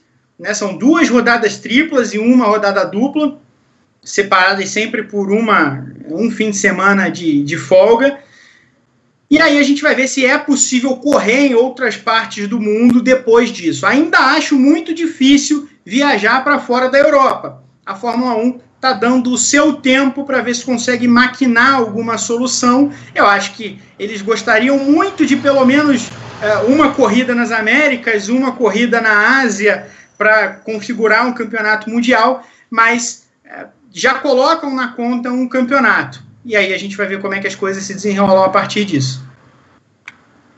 Gabriel, é, até houve uma entrevista de Thomas Roroni, organizador do GP do Brasil, a alguns veículos europeus, que deturparam, né? Não, não foi bem o que ele quis dizer, pelo que vimos das aspas, mas há uma dúvida, inclusive, até se o GP do Brasil seria realizado no dia 8 de novembro ou dia 15 de novembro. Tende a haver uma, uma publicação oficial da FIA em relação a isso. Mas a gente vendo até por outros campeonatos, como a MotoGP, que não tem se preocupado em ir para o Japão, por exemplo, e talvez não vá às Américas, no caso, nos Estados Unidos, em Austin, é, como o Marum falou, é possível a gente pensar até numa é, Euro Fórmula 1, digamos assim, ou até com alguns países ali pegando Rússia, eventualmente, é, na parte europeia, onde fica a sorte, no caso, mas é, é, é possível pensar que a Fórmula 1 vai ter uma temporada meramente europeia? Meramente eu acho que não, mas é, predominantemente eu acho que sim. É, até se a gente já observar as, as corridas que já caíram, é, tem Austrália, por exemplo, que seria uma, uma corrida fora de lá que já foi cancelada. Você olha para o calendário, Singapura tem grande chance de não acontecer. É, eu diria que essa trinca Estados Unidos, México e Brasil, ela está bem ameaçada em México e Brasil. Acho que Estados Unidos vai, vai dar um jeito de receber. É, não banco que vai ter GP do Brasil mesmo. Assim, acho que é, eu diria que hoje a chance é maior de não ter do que ter. Mas é palpite puro, porque a gente ainda está a cinco meses da, da, da, da, etapa. Fazer uma projeção exata seria mais achismo do que qualquer outra coisa. É, mas pensando na, na logística do negócio e do planejamento com antecedência, eu acho muito provável sim que, que ela seja predominantemente europeia. Inclusive, eu volto às etapas que estão é, adiadas e não foram ainda canceladas, com grande potencial de voltar ao calendário. Acho que a Espanha, é, como o Pedro citou, a Espanha não registrou nenhum caso de morte de coronavírus nas últimas 24 horas. É, é bem possível, é bem plausível que Barcelona ainda volte para o calendário em algum momento. É, você tem Baku. É, então, é, tem essa possibilidade de, de, de manejar o calendário sem perder etapas, apenas substituindo esses locais e eventualmente duplicando, como vai acontecer na Áustria é, e como pode acontecer em outras etapas também mais para frente. Em termos de Europa, Fernando, não teremos Mônaco, isso já se sabia há muito tempo, mas dias atrás também o GP da Holanda em Zandvoort, que era uma das novidades para esse ano, confirmou que não vai realizar a corrida, até porque se esperava muita gente, né, por causa da Verstappen mania, e não poder levar ninguém, traria um prejuízo muito grande para a organização. Ah, sem dúvida. Desde o começo, é, o organizador, promotor, que é o Ian Lammers, é, ex-piloto, vencedor, é, ainda corre algumas, algumas provas, né? Vencedor de Le Mans, ex-piloto de Fórmula 1. Ele já alertava sobre essa possibilidade de um cancelamento, porque para ele não fazia muita, muita noção, não fazia muito sentido ter uma corrida na Holanda com portões fechados, sendo que a principal razão de um GP como o da Holanda é a, a maré laranja, é toda a torcida em função do Max Verstappen. Então toda a decisão foi, foi no sentido de é, adiar, fazer com que essa corrida aconteça na próxima temporada. É, eu acho que nesse aspecto é, o GP da Holanda faria falta com portões abertos, porque seria, seria uma das grandes atrações de 2020 na situação pandêmica que, em que todos nós é, nos encontramos. Eu acho que no sentido de, por exemplo, o GP de Mônaco eu acho que tem a, toda a questão da, da, liturgia, da tradição, mas eu não vejo como aquela corrida que faça tanta falta assim, ou mesmo o GP da França, que também foi cancelado. A, a Austrália é uma prova muito legal e tudo, mas é, não, não faz parte desse contexto europeu que a gente está falando. Mas é, essa, essas duas corridas eu não sentiria tanta falta. Mas o GP da Holanda só faria sentido mesmo se fosse com, com portões com portões abertos. Eu, eu digo até o mesmo em relação ao GP da Itália, porque a alma do GP da Itália é, são os tifosi, né? É a torcida italiana, mas aí é um caso que é, a gente já inclusive deu a notícia hoje no Grande Prêmio de que a corrida ela vai acontecer, mas é, com portões fechados, sem a presença do público, né? Então, enfim, é uma situação que a gente vai ter que, que, que, que entender e, e torcer para que no ano que vem, com as coisas melhores, as coisas voltem ao normal. Mas essa é a realidade, enfim. Se eu pudesse dar um palpite, se eu tivesse que dar um palpite, eu diria que Canadá e Bahrein são as duas, são minhas duas apostas fortes para a Fórmula 1 correr fora da Europa. Sim. Eu me colocaria a corrida do Canadá em, em, que, em que situação ali? Do logística que você diz? Considerando que em Montreal não pode ter corrida depois, sei lá, do meio de outubro. É, então, eu acho que eles teriam que, que esperar, porque se a gente tiver, assim, Brasil e México me parecem duas situações muito complicadas. E Montreal e Austin também são duas cidades que estão é, colocando empecilhos para correr. Acho, nesse momento, mais compreensível que a Fórmula 1 espere Montreal no fim do ano e, e faça uma corrida lá que pode ser em novembro, que pode ser até em dezembro, e, e, no Bahrein, enfim, alguma coisa parecida. Eu acho que nesse momento a Fórmula 1 não vai se furtar de, de ter longos, de esperar longas semanas, até meses entre é, o final dessa etapa europeia e, e a próxima corrida. Eu acho que é, você trabalha com o melhor possível, né? você tra trabalha com o que der da melhor forma que der. Eu, eu... Novembro não dá para Montreal, nem dezembro, porque neva lá, não, não sei o é, que. É questão. Tem que ser antes de. Antes de 15 de outubro. É. Encaixar ali. É, é verdade, é verdade. Canadá, Canadá, Estados Unidos, México, Brasil, ou senão não tem nem como fazer Canadá. Canadá é. tem que encaixar até outubro ali. Não, eu acho, eu acho mesmo falando em outubro, eu acho mais provável a gente ver o Canadá hoje do que ver Austin hoje. E assim, não é que eu, não é que seja uma ótima situação. Assim, eu vejo México e Brasil muito abaixo e eu vejo Montreal com mais chance hoje de receber uma corrida do que Austin. Acho que essa é a situação. Ah, e China, né? E China, acho que a Fórmula 1 vai fazer, Liberty Media vai fazer todo o esforço para ir para a China e também Vietnã, né? E fora essas etapas no Oriente Médio, Abu Dhabi e Bahrein, eu acho que muito mais do que de repente um esforço para vir para Brasil e México, por exemplo. Eu acho que essas etapas Oriente Médio e Ásia é, tirando Singapura, acho que Singapura, na minha visão, também é pouco provável. Acho que essas quatro, esses quatro países têm mais, têm mais condições de, de receber um GP do que México e Brasil, por exemplo. Eu quero na lata de vocês para uma pergunta muito, muito interessante. Gabriel Curti, falamos de Holanda aqui. Ari Luendijk ou Max Verstappen? Verstappen, né? Lógico. Maru. Bom, Verstappen, a não ser que ele esteja falando de, de milhas é, percorridas. Aí é o Luandijk, mas é a única forma. Fernando Silva. Eu gosto bastante do Aaron Lindike, mas não tem jeito, é Max Verstappen mesmo. É o grande, o grande cara, né, da, do automobilismo holandês, mesmo, mesmo ainda não tendo alcançado os feitos que, que o Eric conseguiu, né, ganhar duas vezes Indy 500 e tal, mas é, é, o cara que você vê que movimenta essa massa em torno dele, né? Algo que até por, por a Indy estar tá no, no, no, no, continente distante ali do, do, do, povo e tal, o Max ele tem uma capacidade de movimentar o, o povo holandês em torno dele muito grande. Então, para mim, voto no Max por isso. E se eu trocar o Ariel Indag por Robert Dornbos? Nossa Senhora! Aí só, só ah, se for enquanto empresário. Aí acho que o Robert Dornbus leva vantagem. Robert Dornbus que foi, foi retratado no cinema brasileiro por Ingrid Guimarães. é isso, é isso.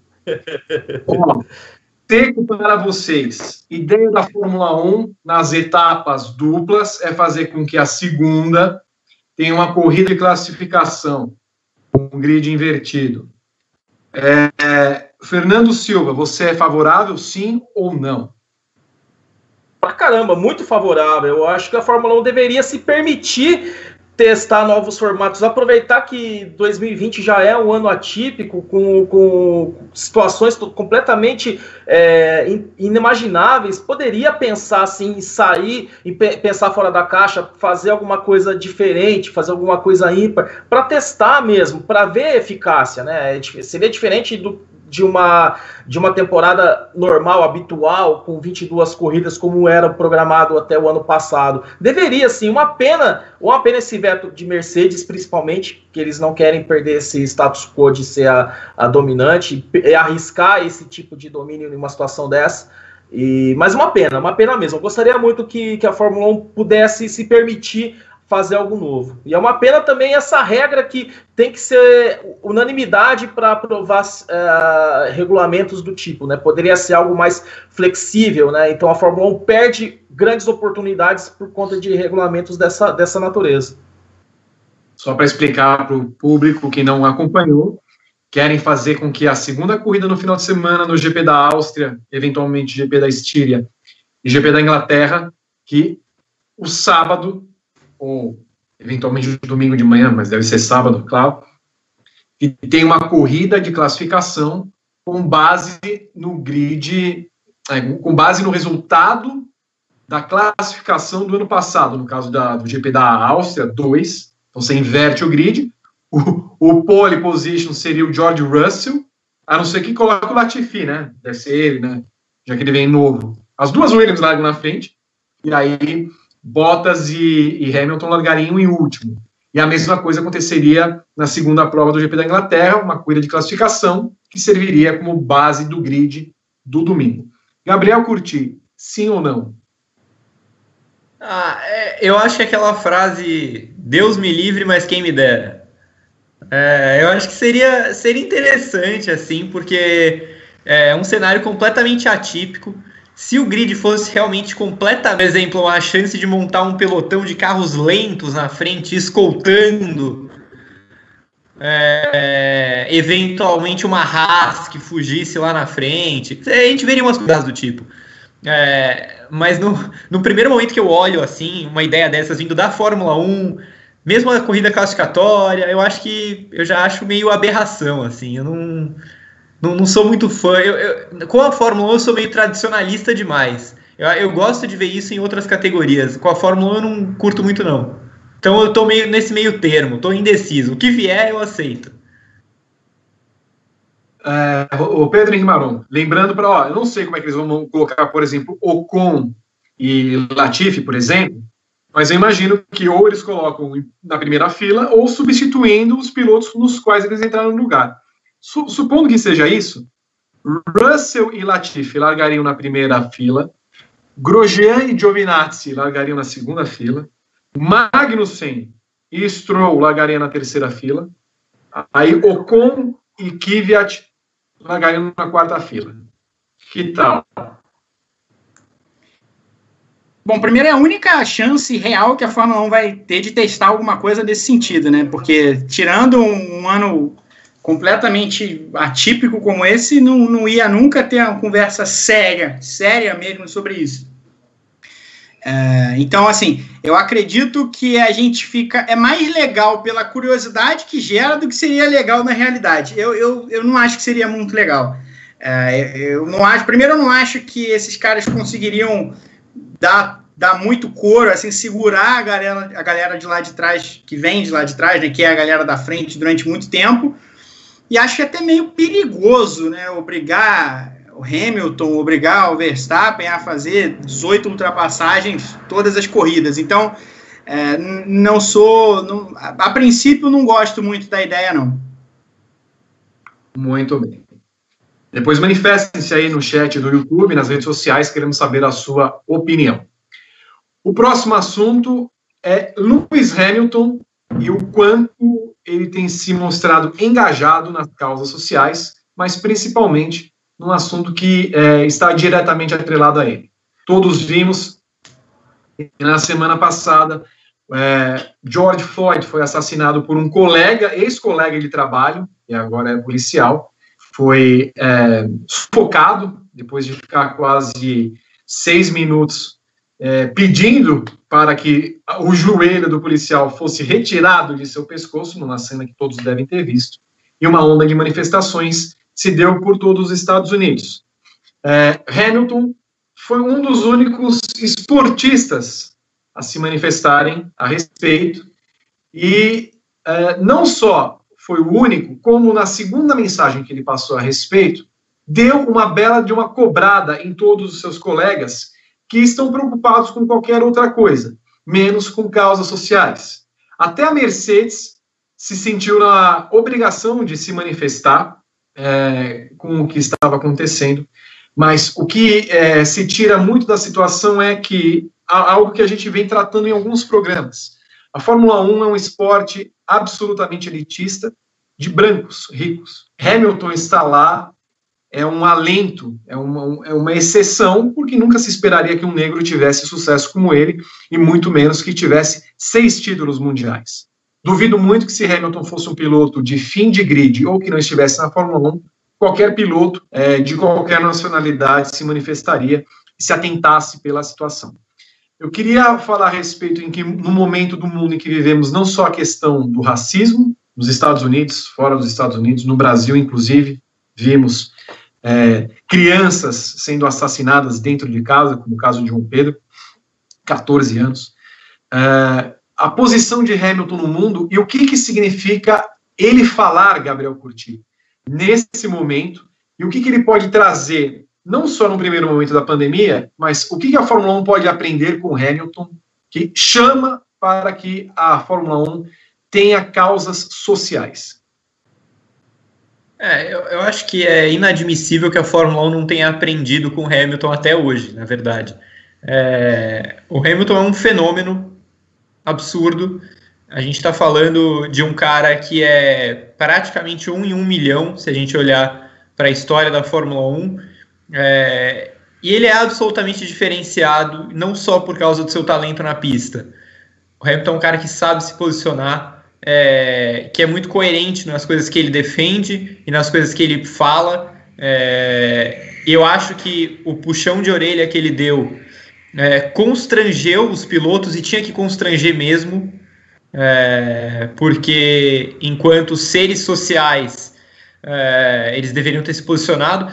Eu acho, eu acho muito importante. É, eu sigo muitas, muitas lideranças de movimentos é, sociais, de movimentos negros. É, tenho muitos amigos é, que falam muito sobre o tema. E uma coisa que me chamou muito a atenção foi vários deles falando sobre, por exemplo, o Neymar não ter se posicionado. Que, na opinião deles, é, enquanto negro, o Neymar não tem obrigação nenhuma de se posicionar e que ele já é um exemplo para outras pessoas negras por si só. É, e que nós, brancos, não deveríamos ficar pressionando o Neymar para se posicionar que nós brancos deveríamos nos, é, nos preocupar com nós brancos, né? Que a gente se posicionasse também é, nesse aspecto. E aí, nesse aspecto, no meu lugar de fala, me incomoda demais que os pilotos não tenham se posicionado, que tenham precisado esperar o Hamilton fazer isso. É, e ainda assim, meia dúzia se posicionou depois disso, claramente constrangidos. É, a Mercedes se posicionou. É, cara, é absurdo. Assim, o Hamilton construiu quase a carreira dele vencedora inteira na Fórmula 1 com a Mercedes, e a Mercedes precisou esperar um negócio desse para fazer isso. Né? Uma posição institucional que era tão fácil de se tomar. Né? Então, é, do meu lado, é, enquanto branco, eu, eu, prefiro observar o que nós brancos não fazemos. Né? E, e acho que, que esse alerta do Hamilton é, é muito importante. É, porque não é, não é, ele não está de mimimi, muito longe disso, ele está coberto de razão e dá para imaginar como ele se sente sozinho, sim, não só por esse caso, mas tantos outros que ele defende, e simplesmente por a gente não ver nenhuma perspectiva de ter outro negro na Fórmula 1 em, em curto prazo. É, eu acho que é, é, bem simples isso. Pedro Henrique Maru. É, muita coisa que a gente faz, até às vezes com, com uma intenção positiva, reflete uma memória recente, histórica e uma mensagem escravagista. Por que, que eu digo isso? Porque quando o Gás citou, eu nem ia falar sobre isso, mas que o Gás citou eu vou embarcar. É, essa cobrança exacerbada para cobrar do Neymar, é, por que não existe a mesma cobrança com outras figuras do esporte brasileiro? Não, o Neymar é o maior jogador de futebol. É, mas o Neymar tá lá, o Neymar é um exemplo, porque representatividade importa, importa muito. A gente vê, a gente viu aquele vídeo ano passado de uma torcida reunida em Gana, comemorando a ultrapassagem do Hamilton ganhando a corrida, se não me engano no Canadá, inclusive. E, e aquilo ali su, é, aquilo suscitou essa discussão para a gente também. Representatividade importa, e importa muito. O cara que nasceu preto e que se tornou uma referência aonde quer que ele esteja, mas quando é no olho público, e é o caso do Neymar, ele é, uma, ele é um exemplo. Se ele não disser nada, ele é um exemplo. Nem todo mundo, Adan, não se tornou um grande exemplo. Todos se tornam um grande exemplo. Quando tudo está dito e feito, o cara que mostrou um, um, um traço gigantesco e uma importância gigantesca de representatividade, ele é um exemplo. Ele vai para a história como um exemplo. Mas a gente fica com essa mentalidade escravagista, sim, e eu digo, não só por quem foi cobrar no Twitter ou em qualquer rede social, mas para a gente também, porque eu já falei, já escrevi isso, uh, todo branco, todo branco é um racista em desconstrução ou em putrefação. Todos, todos. Você que está me vendo aí também. Todos, todos. É uma, essa mentalidade escravagista. Ó, eu quero, eu quero aqui, o pessoal diga, né, o pessoal mostre que pense, pense como eu. Quem que eu vou cobrar? Vou cobrar aquele neguinho ali que é famoso, é rico e não falou nada ainda. Mas não precisa ser assim. Ele não precisa, ele não precisa se manifestar. Ele, ele se manifesta pelo exemplo. Então, com isso à parte, o Hamilton é o pacote completo de atleta. É um fenômeno no esporte onde ele está e que se manifesta, como o LeBron James se manifesta, como a Serena Williams se manifesta, uh, e a gente coloca nessa liderança de, de atletas no cunho social também o Colin Kaepernick, que embora não fosse um fenômeno de jogador de futebol americano, é um fenômeno cultural, é um fenômeno popular. Era um bom jogador, subestimado. É, eu posso dizer isso com tranquilidade, um jogador subestimado, mas nenhum fenômeno. E um cara fenomenal fora dos campos. Uh, e a gente tem que dar o valor desses caras. O Hamilton é transformado em algo maior ainda do que ele já é quando ninguém na Fórmula 1 se manifesta. E quase ninguém no esporte motor internacional se manifesta. É, eu, eu escrevi a análise no meio de semana, vendo o jornalista eh, gringo revoltado no começo da semana passada que o Kyle Larson tinha sido demitido por fazer uma ofensa racista ao vivo para o mundo inteiro ver. Então, assim, esses caras não entendem. E se eles não entendem, eles não vão compreender a importância de se manifestar e se manifestar claramente nesse momento. Depois do que o Hamilton falou, eu vi muito piloto falando, equipe e tal, uh, se manifestando de maneira genérica. Agora, cadê a manifestação concreta? Por que, que a gente não vai cobrar desses caras? Porque dizer eu sou contra o racista, eu sou contra o racismo, vidas negras importam, é legal, beleza, você está dando sua voz, você está emprestando seu prestígio, você é uma pessoa numa posição de poder, numa posição de visibilidade, legal, é legal. Agora, vamos longe. A discussão não é só racismo. A discussão é brutalidade policial. A discussão é toda uma estrutura montada centenas de anos atrás que colocou é, um grupo de pessoas muito atrás em posição inferior a outro grupo de pessoas. Então vamos atacar seus privilégios, vamos falar disso. Vamos falar que você não tem que se preocupar com a sua vida, como eu não tenho, quando eu vou sair na rua. Que quando eu penso em ter filho no futuro, por exemplo, eu não preciso me preocupar de que ele vai ser é, metralhado em casa em alguma, em alguma loucura policial, em algum assassinato é, completamente translocado de uma corporação como a Polícia Militar do Brasil, que nasceu para isso. Nasceu para isso, ela serve para isso. Ela não é um projeto que deu errado, é um projeto que deu certo, deu muito certo. Tem que dar menos certo daqui para frente. Uh, mas, enfim, eu não preciso me preocupar com isso. Você, o piloto, também não precisa. E você mais até né, do que eu, porque você é rico, você você está numa posição de prestígio, você pode emprestar seu rosto para atacar os problemas que merecem ser atacados. É muito fácil o Joseph Newgarden chegar, eu estou usando o Joseph Newgarden porque a gente estava usando ele de exemplo agora há pouco no, na redação virtual do Grande Prêmio, e falar uh, Black Lives Matter e tal, legal, tudo bem, é, não, não é uma crítica a isso. Agora, o cara carrega lá uma, uma marca de pneu na, no macacão, que eu, é discount, se não me engano, discount tires que chama, o cara contrata lá o, o xerife Joe Arpaio, ex-xerife, né, que ele é chamado de xerife Joe ainda, um cara extremamente antidemocrático, que, que foi inclusive preso por. Ele era xerife lá de um condado no Arizona, que é o centro da Discount Tires, por é, algumas manobras ali que eram ilegais com latinos, né, algumas, algumas táticas de, de prender, de, de interrogação, enfim. Uh, e esse cara que devia estar preso, ele foi solto por um perdão presidencial do presidente Donald Trump, é garoto propaganda da Discount Tires lá. Você você está disposto a falar eu, é, existe um problema grave de brutalidade policial contra minorias é, e nos Estados Unidos minorias são também latinos, né? Pessoas pessoas de cor, eles chamam também é, indiano, não só pessoas pretas, mas indianos, enfim, é, pessoas que vêm do Oriente Médio, uma, uma série, outros grupos. Por que, que você não pode falar? Porque você vai incomodar seus patrocinadores. Mas a, a força de emprestar o seu prestígio e a sua posição de poder está também em você poder incomodar essas pessoas, porque essas pessoas precisam ser incomodadas.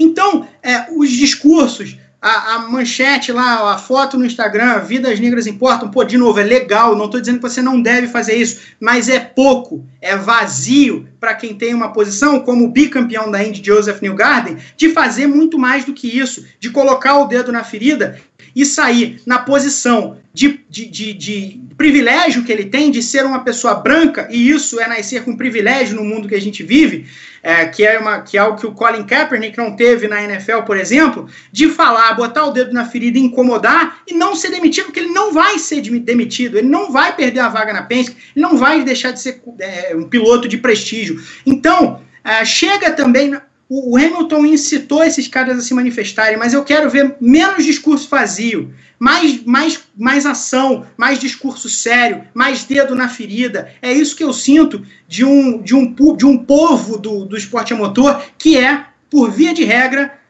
de, de mensagens vazias. E eu estou um pouco de saco cheio de mensagem vazia. Muito bem. Fernando Silva. Cara, eu endosso, eu endosso tudo que o Gabriel falou, que o Pedro falou. Pô, perfeito, cara, perfeito. O Hamilton, ele fala sobre uma palavra que a gente tem usado muito nesses últimos tempos. Não fala diretamente, mas é, esse, essa provocação, esse, é, é, esse, essa forma como ele nos levou a refletir, foi, é tudo sobre empatia. É como se ele quisesse dizer, cara, coloque-se no meu lugar, Olha como a gente sofre. Olha, olha como o preto sofre nos Estados Unidos, no Brasil, na Inglaterra, no mundo todo. Esse, esse tipo de pensamento dele, esse, esse tipo de posicionamento dele, infelizmente é exceção. É como o Pedro falou, a gente vive no momento em que a gente vê a nossa, a nossa sociedade alienada, a nossa sociedade anestesiada.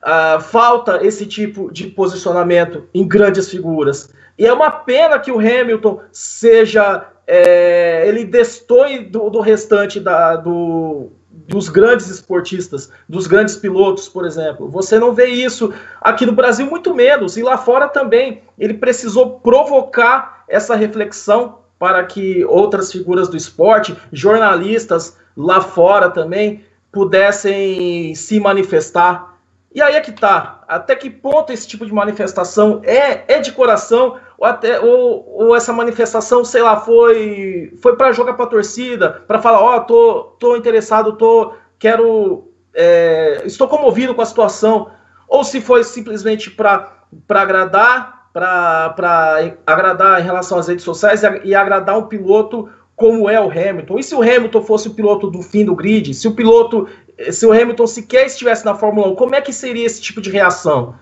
Né? Então, até que ponto essa empatia ela é válida ou ela, ela é vazia, entendeu? Então, é, falta, falta muito disso, dessa capacidade de a Fórmula 1 pensar, não a Fórmula 1 como esporte motor como um todo, de pensar fora da bolha, de pensar fora da realidade privilegiada.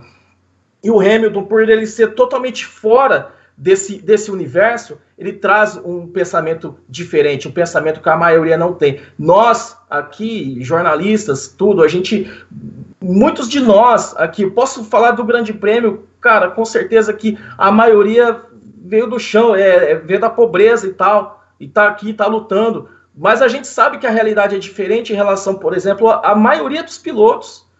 E eu posso contar nos dedos, cara, quem, quem que se posiciona diretamente, com frequência, em relação a situações do tipo, tipo João Paulo Oliveira. Mas a maioria traz esse discurso vazio. E é algo que eu não sei se existe uma luz no fim do túnel em relação a isso. Mas é importante o Hamilton colocar o dedo na ferida, mesmo cutucar, incomodar, porque faz com que esse povo possa ter um pensamento diferente. Não é só você aproveitar o tempo da pandemia para ficar é, jogando corrida virtual e tal. Tem, tem coisa muito mais séria, muito mais importante acontecendo. E ele faz esse tipo de reflexão, fala, ó, oh, a realidade é bem diferente do mundo, mundinho cor-de-rosa, da maioria dos pilotos do meio, entendeu? Então é um pouco disso e complemento aquilo que vocês falaram, tem mais a, mais a acrescentar, vocês foram perfeitos. Muito bem. Para a maioria dos pilotos, para a maioria dos esportistas, Brasil e mundo, Brasil, porque nós vivemos essa realidade, importa a partir do momento em que, se de um lado você está vendo a questão, do outro lado você está vendo se aquilo vai trazer algum benefício, principalmente financeiro, para você. É sempre assim que acontece. E é uma pena, porque a gente também fala muito de educação aqui no Brasil, como qualquer governante, como qualquer governo, como qualquer Estado deve fornecer educação para o Brasil, falta ao. E, de novo, vou entrar na seara do nosso esporte falta ao esportista brasileiro, ao piloto brasileiro, estudo, base, civilidade, noções de empatia, que a educação talvez não, a escola não mostre, mas que desenvolvimento, educação e caráter é, acabam mostrando ao longo do tempo. Se não quando pequeno, mas com o decorrer das situações. Se no momento atual não há é, tais características, lamento, estamos de lados completamente diferentes. Uh, Scarelli, cinco reais. Hamilton, maior da história da Fórmula 1, pode não ser o melhor, é, ele coloca, e também acho a mesma coisa, mas é o maior. Indiscutível, usa a plataforma que tem para coisa séria, não só live e meme. O José Libori, 10 reais. Eu mesmo branco, sou compelido a me manifestar por ser algo que não gostaria para mim. É um dever como ser humano. Neymar não é exemplo e nem pode. Ele é parte da engrenagem que sustenta isso aí, diz o José Libório, nosso grande seguidor e espectador. Vocês querem falar mais alguma coisa ou posso tocar para o assunto a seguir? Não, eu só queria complementar. É especificamente sobre o tema Neymar, eu acho que nós brancos não deveríamos opinar. Eu respeito a, a, a mensagem dele, mas eu acho que não, não é nosso lugar de fala. É, então, mas enfim, é, eu, e só sobre os pilotos brasileiros e esportistas brasileiros e brasileiros em geral, é, a gente está vindo de um final de semana é, em que se autodenominar antifascista é, tem sido quase um tabu é, a gente, quase um século depois, é, ser antifascista tá, tem sido uma grande coisa. É como se não fosse o básico do básico do básico. As pessoas estão é, questionando o que é o antifascismo. Eu acho que assim, a gente já deu errado há muito tempo, mas é, a, a, o que a gente falava antes, que parecia até um pouco distante sobre a escalada do fascismo, ele já é completamente aberto hoje. Né? A gente viu o presidente dos Estados Unidos falando em considerar atos terroristas as organizações antifascistas. É, e o presidente do Brasil deu retweet no, no print do, do tweet do presidente americano, concordando. Se você é, é anti, antifascista, logo você é. Exatamente. Eu queria. É, eu queria só complementar aqui, desculpa, é, especialmente para a galera que está nos vendo, que é a galera que gosta do esporte a motor, que acompanha o esporte a motor. Pa vamos parar de pensar um pouco no Neymar. Cadê as vacas sagradas do automobilismo brasileiro? Cadê esses caras muito grandes aí? É, por que, que a gente tem que cobrar o Neymar? Por que tem que ser o Neymar? Por que o Neymar tem o um alvo nas costas? Cadê nossos campeões mundiais de Fórmula 1? Cadê nossos caras que são pilotos internacionais, que venceram corrida na Indy, na, na Fórmula 1, é, no, enfim, ganharam campeonato pelo mundo? Cadê esses caras? Por que, que a gente não vai cobrar esses caras? Por que o Neymar? Por quê? Porque ele é preto? Aí a gente acha que ele tem que é, gente, satisfazer o nosso desejo de justiça? Não tem. Ele é uma pessoa. Vamos cobrar de gente que, que é, não, não é representatividade para a pessoa oprimida e que tem um poder de tem um poder de fala importante porque tem uma posição de privilégio, tem um, uma posição de respeito, é, tem uma posição de atenção, vamos cobrar dessas pessoas.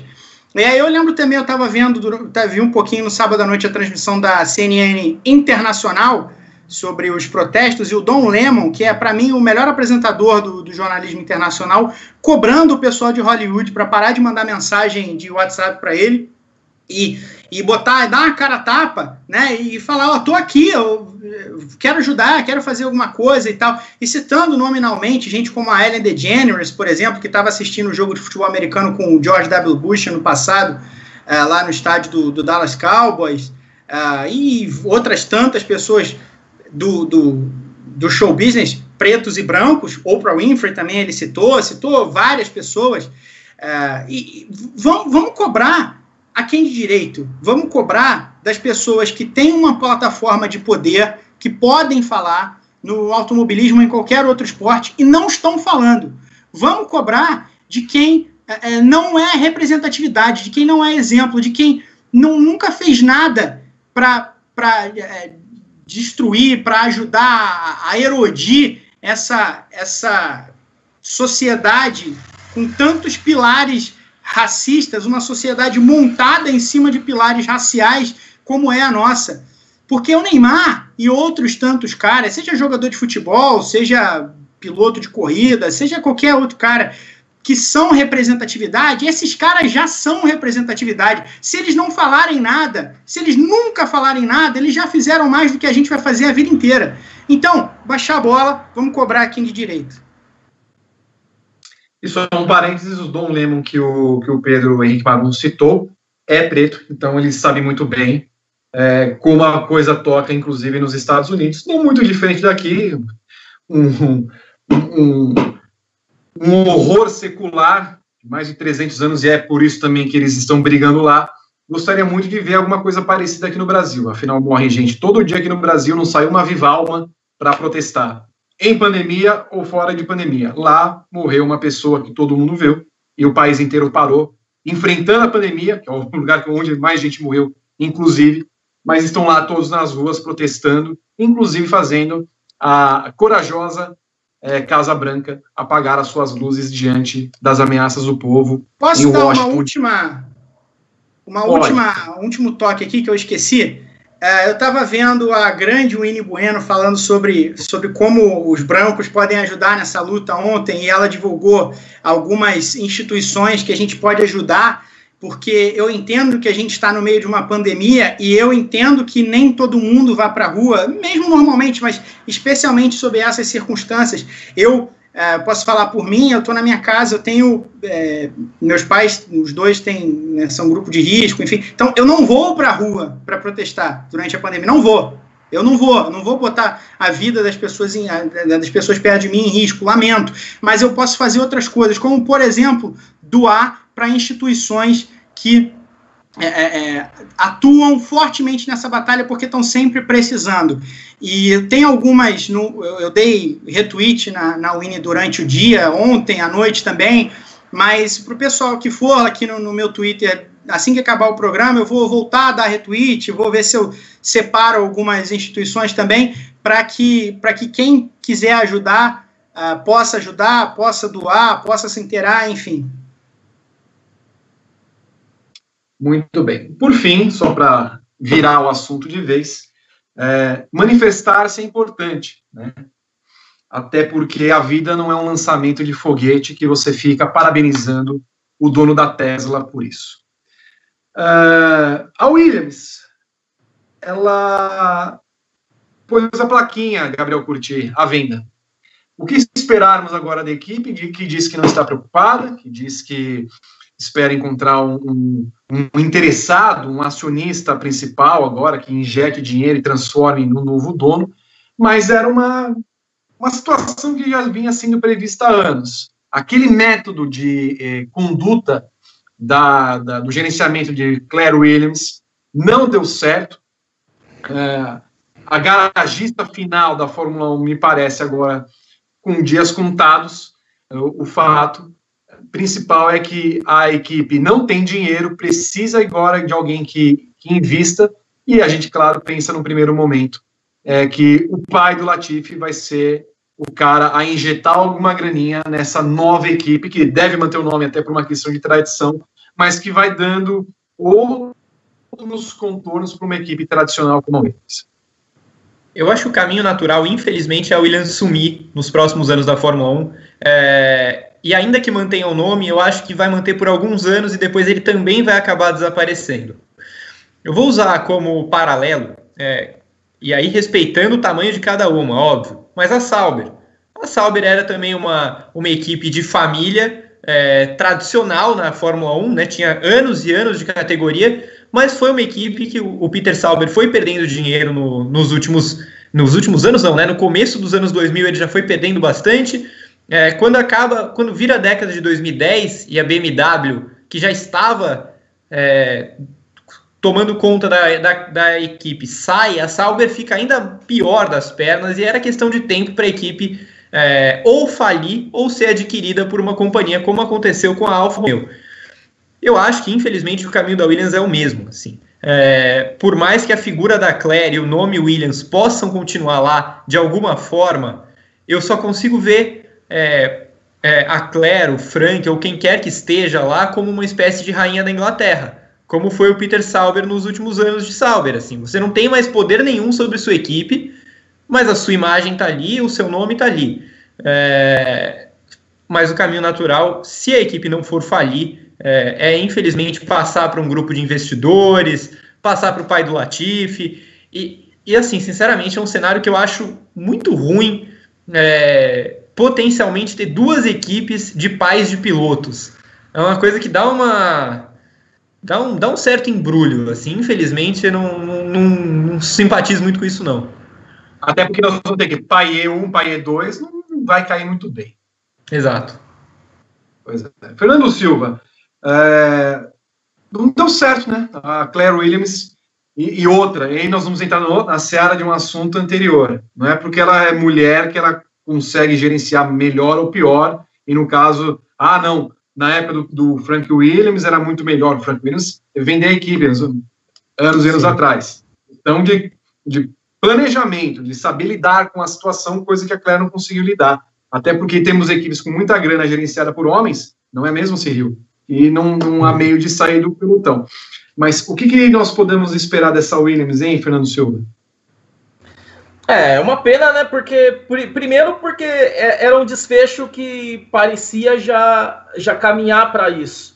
É, a, gente, a, a, gente assistiu, vocês certamente assistiram também ao documentário é, da Williams na Netflix, e, e, e essa, essa relação intrinsecamente familiar, ela é muito escancarada no documentário, né? E dos conflitos da Claire com, com o irmão dela a respeito da, da gestão da equipe. No fim das contas, a Claire, que era é, designada para trabalhar com a comunicação, ela, ela acabou herdando esse posto de, na prática, de chefe de equipe, né? Chefe adjunta, né? No caso, mas é, é um título, é um título é, meio decorativo, mas no fim das contas ela que manda. E as coisas não, não, não deram certo, né? Porque, assim, desde quando ela, ela assumiu, a, a Williams passou a caminhar em. A não ser naquele ato ali, 2014, 2015, que a Williams mostrou que poderia voltar a ser a grande Williams, mas depois a gente viu uma série de situações que, que ficaram, mostraram essa, essa falha de gestão. Por exemplo, a, em, em, relação a, a, trazer novos patrocinadores. A Williams perdeu a Martini, não conseguiu é, repor é, da, me, da melhor forma esse dinheiro. Teve que trazer pilotos pagantes de novo. Era um recurso que a Williams tinha usado na época desde o Pastor Maldonado, e aí voltou a se fortalecer. Com, tinha uma dupla muito competitiva com Bottas e Massa, e aí teve de recorrer a, a dinheiro de pilotos pagantes como o Lance Stroll, como o Sergei Sirotkin, como agora o Nicolas Latifi, enfim. Quando, quando uma equipe de uma identidade como é da Williams, com uma história tão grande como é da Williams, se vende a esse tipo de, de projeto, ela cai no mesmo lugar comum e no mesmo fim que, que caíram, por, por exemplo, equipes como a Tyrrell, equipes como a Brabham, é, equipes que nós já sabemos a história, nós já sabemos como é o fim. E esse fim, esse, esse, essa decadência, por mais que a Claire diga que, que vem de dois anos para cá, já vem de algum tempo. E, e, enfim, ela acaba não conseguindo reerguer a equipe de forma que esse prejuízo brutal que, que a empresa sofreu só leva a uma situação de, de, de venda ou de que alguém possa trazer dinheiro para ser um acionista majoritário e tudo. Enfim, é um fim já esperado, infelizmente, infelizmente mesmo pela história que a Williams tem. Então é muito triste, muito triste mesmo. Logo cortaram o patrocínio da Rocket Pedro Henrique Marum. Um movimento que eu sinceramente não entendi por que ia cortar o patrocinador se, se eventualmente a equipe for repassada para frente, pode manter lá com o seu acordo e tudo mais. Uh, mas coitada, né? A Rocket estava lá em, jorrando seu dinheirinho, muito diferente daquela aquele energético da Haas, né? Era uma, era uma piada, Pedro. É, também eu confesso que não, não entendi muito é, esse movimento. Agora, é, a tendência é Williams deixar de existir, de fato. E se a gente pegar, é porque a gente, como a gente está no momento, acho que às vezes a gente se perde um pouco. Já falei sobre isso aqui também semana passada, acho. A gente se perde um pouco no olho do furacão. Mas é, o caminho ele já foi estabelecido para Williams deixar de existir, né? Porque ela, ela cresceu enquanto companhia, mas em 2014 ela vende, vendeu uma das suas divisões que ela era, era Hybrid Power, deixou de existir com esse nome. No ano passado, ela vendeu a Advanced Engineering, agora ela é, é acionista minoritária, a AMK é acionista majoritária, então não é mais dela a, a companhia, essa divisão. E, e, e, estavam tentando se segurar da forma como, como podiam na equipe de, de Fórmula 1, na equipe da, de corrida. E não vai conseguir mais, é, o grupo não vai conseguir mais segurar a equipe, também por conta de, de uma sequência muito ruim de resultados, mas a sequência de resultados ela também vem muito das circunstâncias, né? Porque a Williams não está vivendo. Se a gente pegar outras equipes grandes históricas, viveram anos tenebrosos muito mais longos do que a Williams. Né? A Williams em 2017 estava aí brigando, conseguindo algum resultado aqui, outro ali. Ela não era tenebrosa, né? Então ela vai um. Ela teve dois anos, um ano de 2018 péssimo, 2019 inominável e, e um 2020 que o carro até se encaminhava para ser melhor, agora a gente não sabe bem do que vai ser. Mas não é só o resultado desses últimos dois anos que coloca o Williams no buraco. Né? É o resultado da mudança do mundo e das relações entre da relação, da relação de dinheiro e corrida e de, de fábricas com as corridas que empurram as garagistas cada vez mais para baixo. Então, é toda uma circunstância ali que, que joga o Williams para baixo de um, de um abismo. Até por isso, Gabriel, a Fórmula 1 tem se unido, né? Porque se uma equipe como a Williams, tradicional do jeito que é, está abrindo o bico em relação à questão financeira e se colocando à venda, a gente pode imaginar que outras equipes também estejam numa situação parecida, a Haas, por exemplo. E até por isso a Fórmula 1 determinou um plano comercial até 2025 com uma diminuição do teto orçamentário necessário e aceito por todas as equipes, entendendo que o momento era para esse. A Fórmula 1 começa a olhar para si mesma, né? Havia uma disparidade imensa de orçamento entre uma Mercedes e uma Haas, por exemplo, a própria Williams, e agora a Fórmula 1 tenta se estreitar e se ajudar para uh, basicamente evitar a sua morte. A gente estava falando é, sobre como era difícil para a Fórmula 1 aprovar qualquer coisa, porque precisa de unanimidade. É, e aí você tem aquela história também de que a Ferrari tem o poder do veto, enfim, tem muitas variáveis, né? Para isso ter sido aceito, a gente pode reparar o tamanho do buraco em que a Fórmula 1 se meteu. E com todo respeito, mas a Fórmula 1 não é sustentável há muitos e muitos anos. E a gente, desde que o Paddock GP existe, fala isso. É, desde que o Paddock GP não existe, fala isso também. É, é, é um esporte completamente desconexo da realidade. Assim, é, tem gastos exorbitantes, é, desde, desde o salário dos pilotos, mas principalmente em relação ao desenvolvimento dos carros. Ok, é, é o máximo de tecnologia no mundo, fantástico, mas precisa haver um limite nisso. É, e é bom que a Fórmula 1 e as equipes tenham reparado isso, porque por mais que no primeiro momento a crise chegue para Williams, para Haas, até para Renault, que é uma equipe de fábrica, para uma Racing Point, lá na frente ela vai chegar para você. Você não vai correr sozinho. E a Ferrari sabe disso, a Red Bull sabe disso, a Mercedes sabe disso. Então, se, se o planejamento dessas equipes é ter uma Fórmula 1 a longo prazo, você precisa ir, sim, construindo um teto que seja progressivamente indo para baixo, e é o que vai acontecer até 2025, e, na minha opinião, o que vai acontecer daqui para frente, depois desse prazo também. Nós não temos a buzina paralisadora, mas o Fernando Silva está devidamente petrificado na sua tela e caindo. Pedro Henrique Marum, essa Fórmula 1 que resolveu, puxa, depois de 70 anos, se preocupar com si mesmo?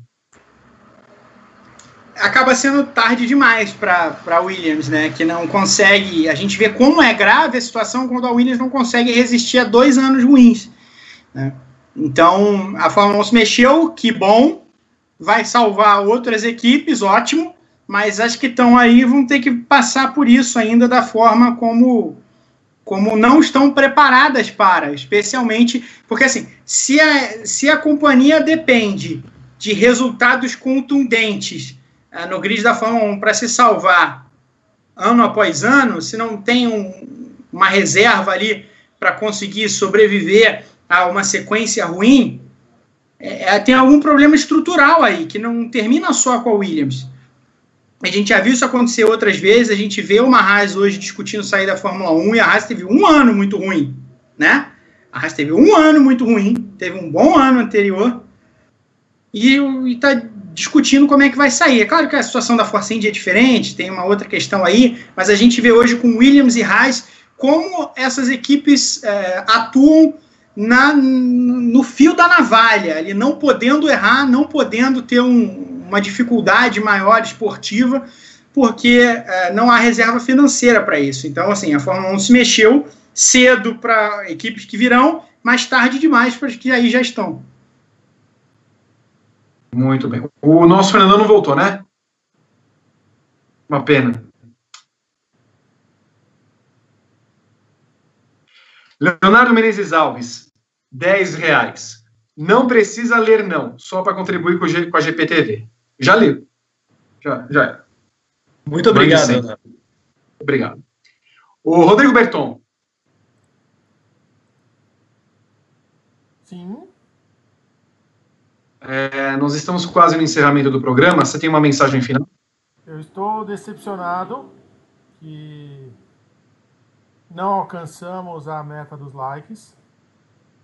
Porém, eu notei que houve uma evasão quando o assunto incomodou algumas pessoas. Porém, não, de, não nos calaremos diante dos propostos. Não, não é a postura do Grande Prêmio e, e nunca vai ser. Quero dizer que eu acabei de twittar isso, mas eu vou falar ao vivo que eu tenho um orgulho danado de trabalhar com pessoas com vocês, com as opiniões de vocês, que ensinam tanto e que trazem um jeito diferente da, da discussão, da postura e, e como o assunto deve ser abordado. E agradecer. Eu, como aqui estou ouvindo a conversa, eu quero agradecer aos argumentos, à exposição dos, dos, das opiniões e tudo feito com muita propriedade, muita sabedoria. E é, e é um baita orgulho trabalhar com todos vocês. Muito bem, muito obrigado. E muito obrigado a todos que permaneceram nessa live. É sempre importante que vocês é, estejam conosco, participando do debate, ainda que algumas pessoas vão discordarem completamente do que estamos falando, e até mesmo por discordarem do debate que se propõe a fazer, as pessoas ainda acham que futebol esporte, automobilismo, não se misturam com política, não se misturam com, com sociedade, eu lamento que as pessoas tenham esse pensamento tacanho. É muito necessária a discussão e, e, e só engrandece. E há um momento da vida em que não há uma discussão. Há um lado correto e um outro lado. E aí a gente pega e traça essa divisão bem clara para sabermos quem foi. É isso, Fernando Silva, um abraço. Voltou? Eu acho, que, eu, eu, acho que teremos um abraço. Eu tô aqui, assim, deu certo. Salve, salve! Deu certo. Eu, quero, eu até peço desculpas a vocês porque foi o Windows aqui, deu, caiu de novo a hora que o Pedro estava uhum. falando. Eu peço desculpas aí pela queda, mas eu estava ouvindo aqui o programa e torcendo para tudo voltar em tempo de participar com vocês esse finalzinho. Eu vou endossar aquilo que o Berton falou. É, é um orgulho trabalhar no, numa empresa, num veículo de comunicação como, como o Grande Prêmio. Primeiro, que, que nos dá liberdade em termos de posicionamento, em termos editoriais, em todos os aspectos. E é um orgulho trabalhar em, em, com pessoas que, que, que se posicionam, que, que, mostram que tem um lado. Acho que isso é muito importante. Pessoas que são transparentes, pessoas que, que eu tenho uma honra de fazer parte desse time, sabe? A gente passa por momentos tão críticos é, enquanto sociedade. Finalmente a gente está vendo a, a, nossa sociedade sair da inércia e, e combater é, e lutar, bater de frente mesmo contra esse movimento que a gente tem vendo obscurantista que ganhou corpo nesses últimos anos, né? E, e ver, ver esse, esse movimento a gente sair de, dessa anestesia é, é, é muito importante e saber que pessoas como vocês que, que estão aí ao nosso lado, fazer parte de um time como o de vocês é, é um orgulho, é uma honra e também é uma responsabilidade muito grande.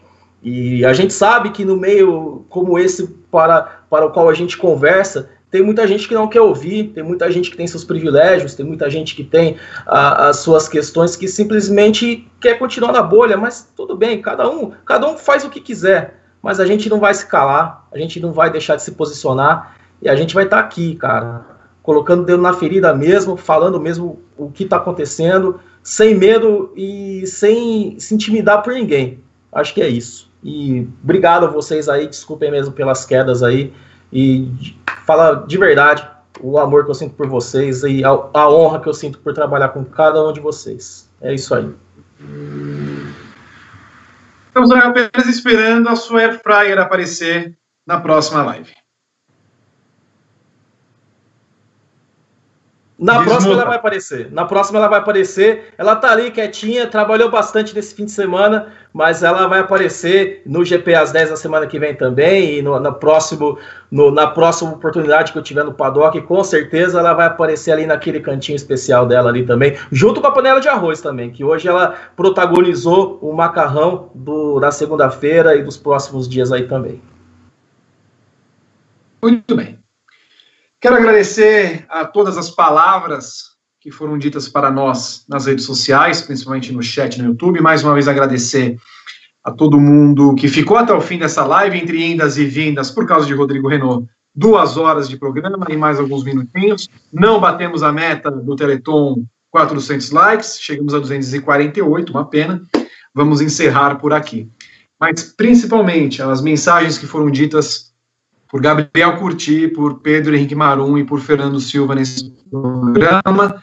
São lições que fica, a gente não fica imerso apenas no mundo do automobilismo, nós somos seres humanos e ainda bem que conscientes do que representamos em termos de jornalismo, mas também em termos de sociedade, de pessoas, de seres humanos, de caráter. Eu acho que é o que fica, eu acho que não, tenho certeza que é o que fica para todos nós, e que tentamos passar lições para vocês. Nós não queremos catequizar ninguém a respeito de posições políticas, mas queremos abrir o olho dizendo que nós não somos apenas jornalismo, jornalistas que estamos jornalistas de automobilismo. Nós somos pessoas que queremos passar algumas coisas boas para vocês. Uns aceitam, outros não aceitam. E não somos donos da verdade, apenas passamos impressões corretas do que julgamos ser correto. Mais uma vez, obrigado para todos vocês.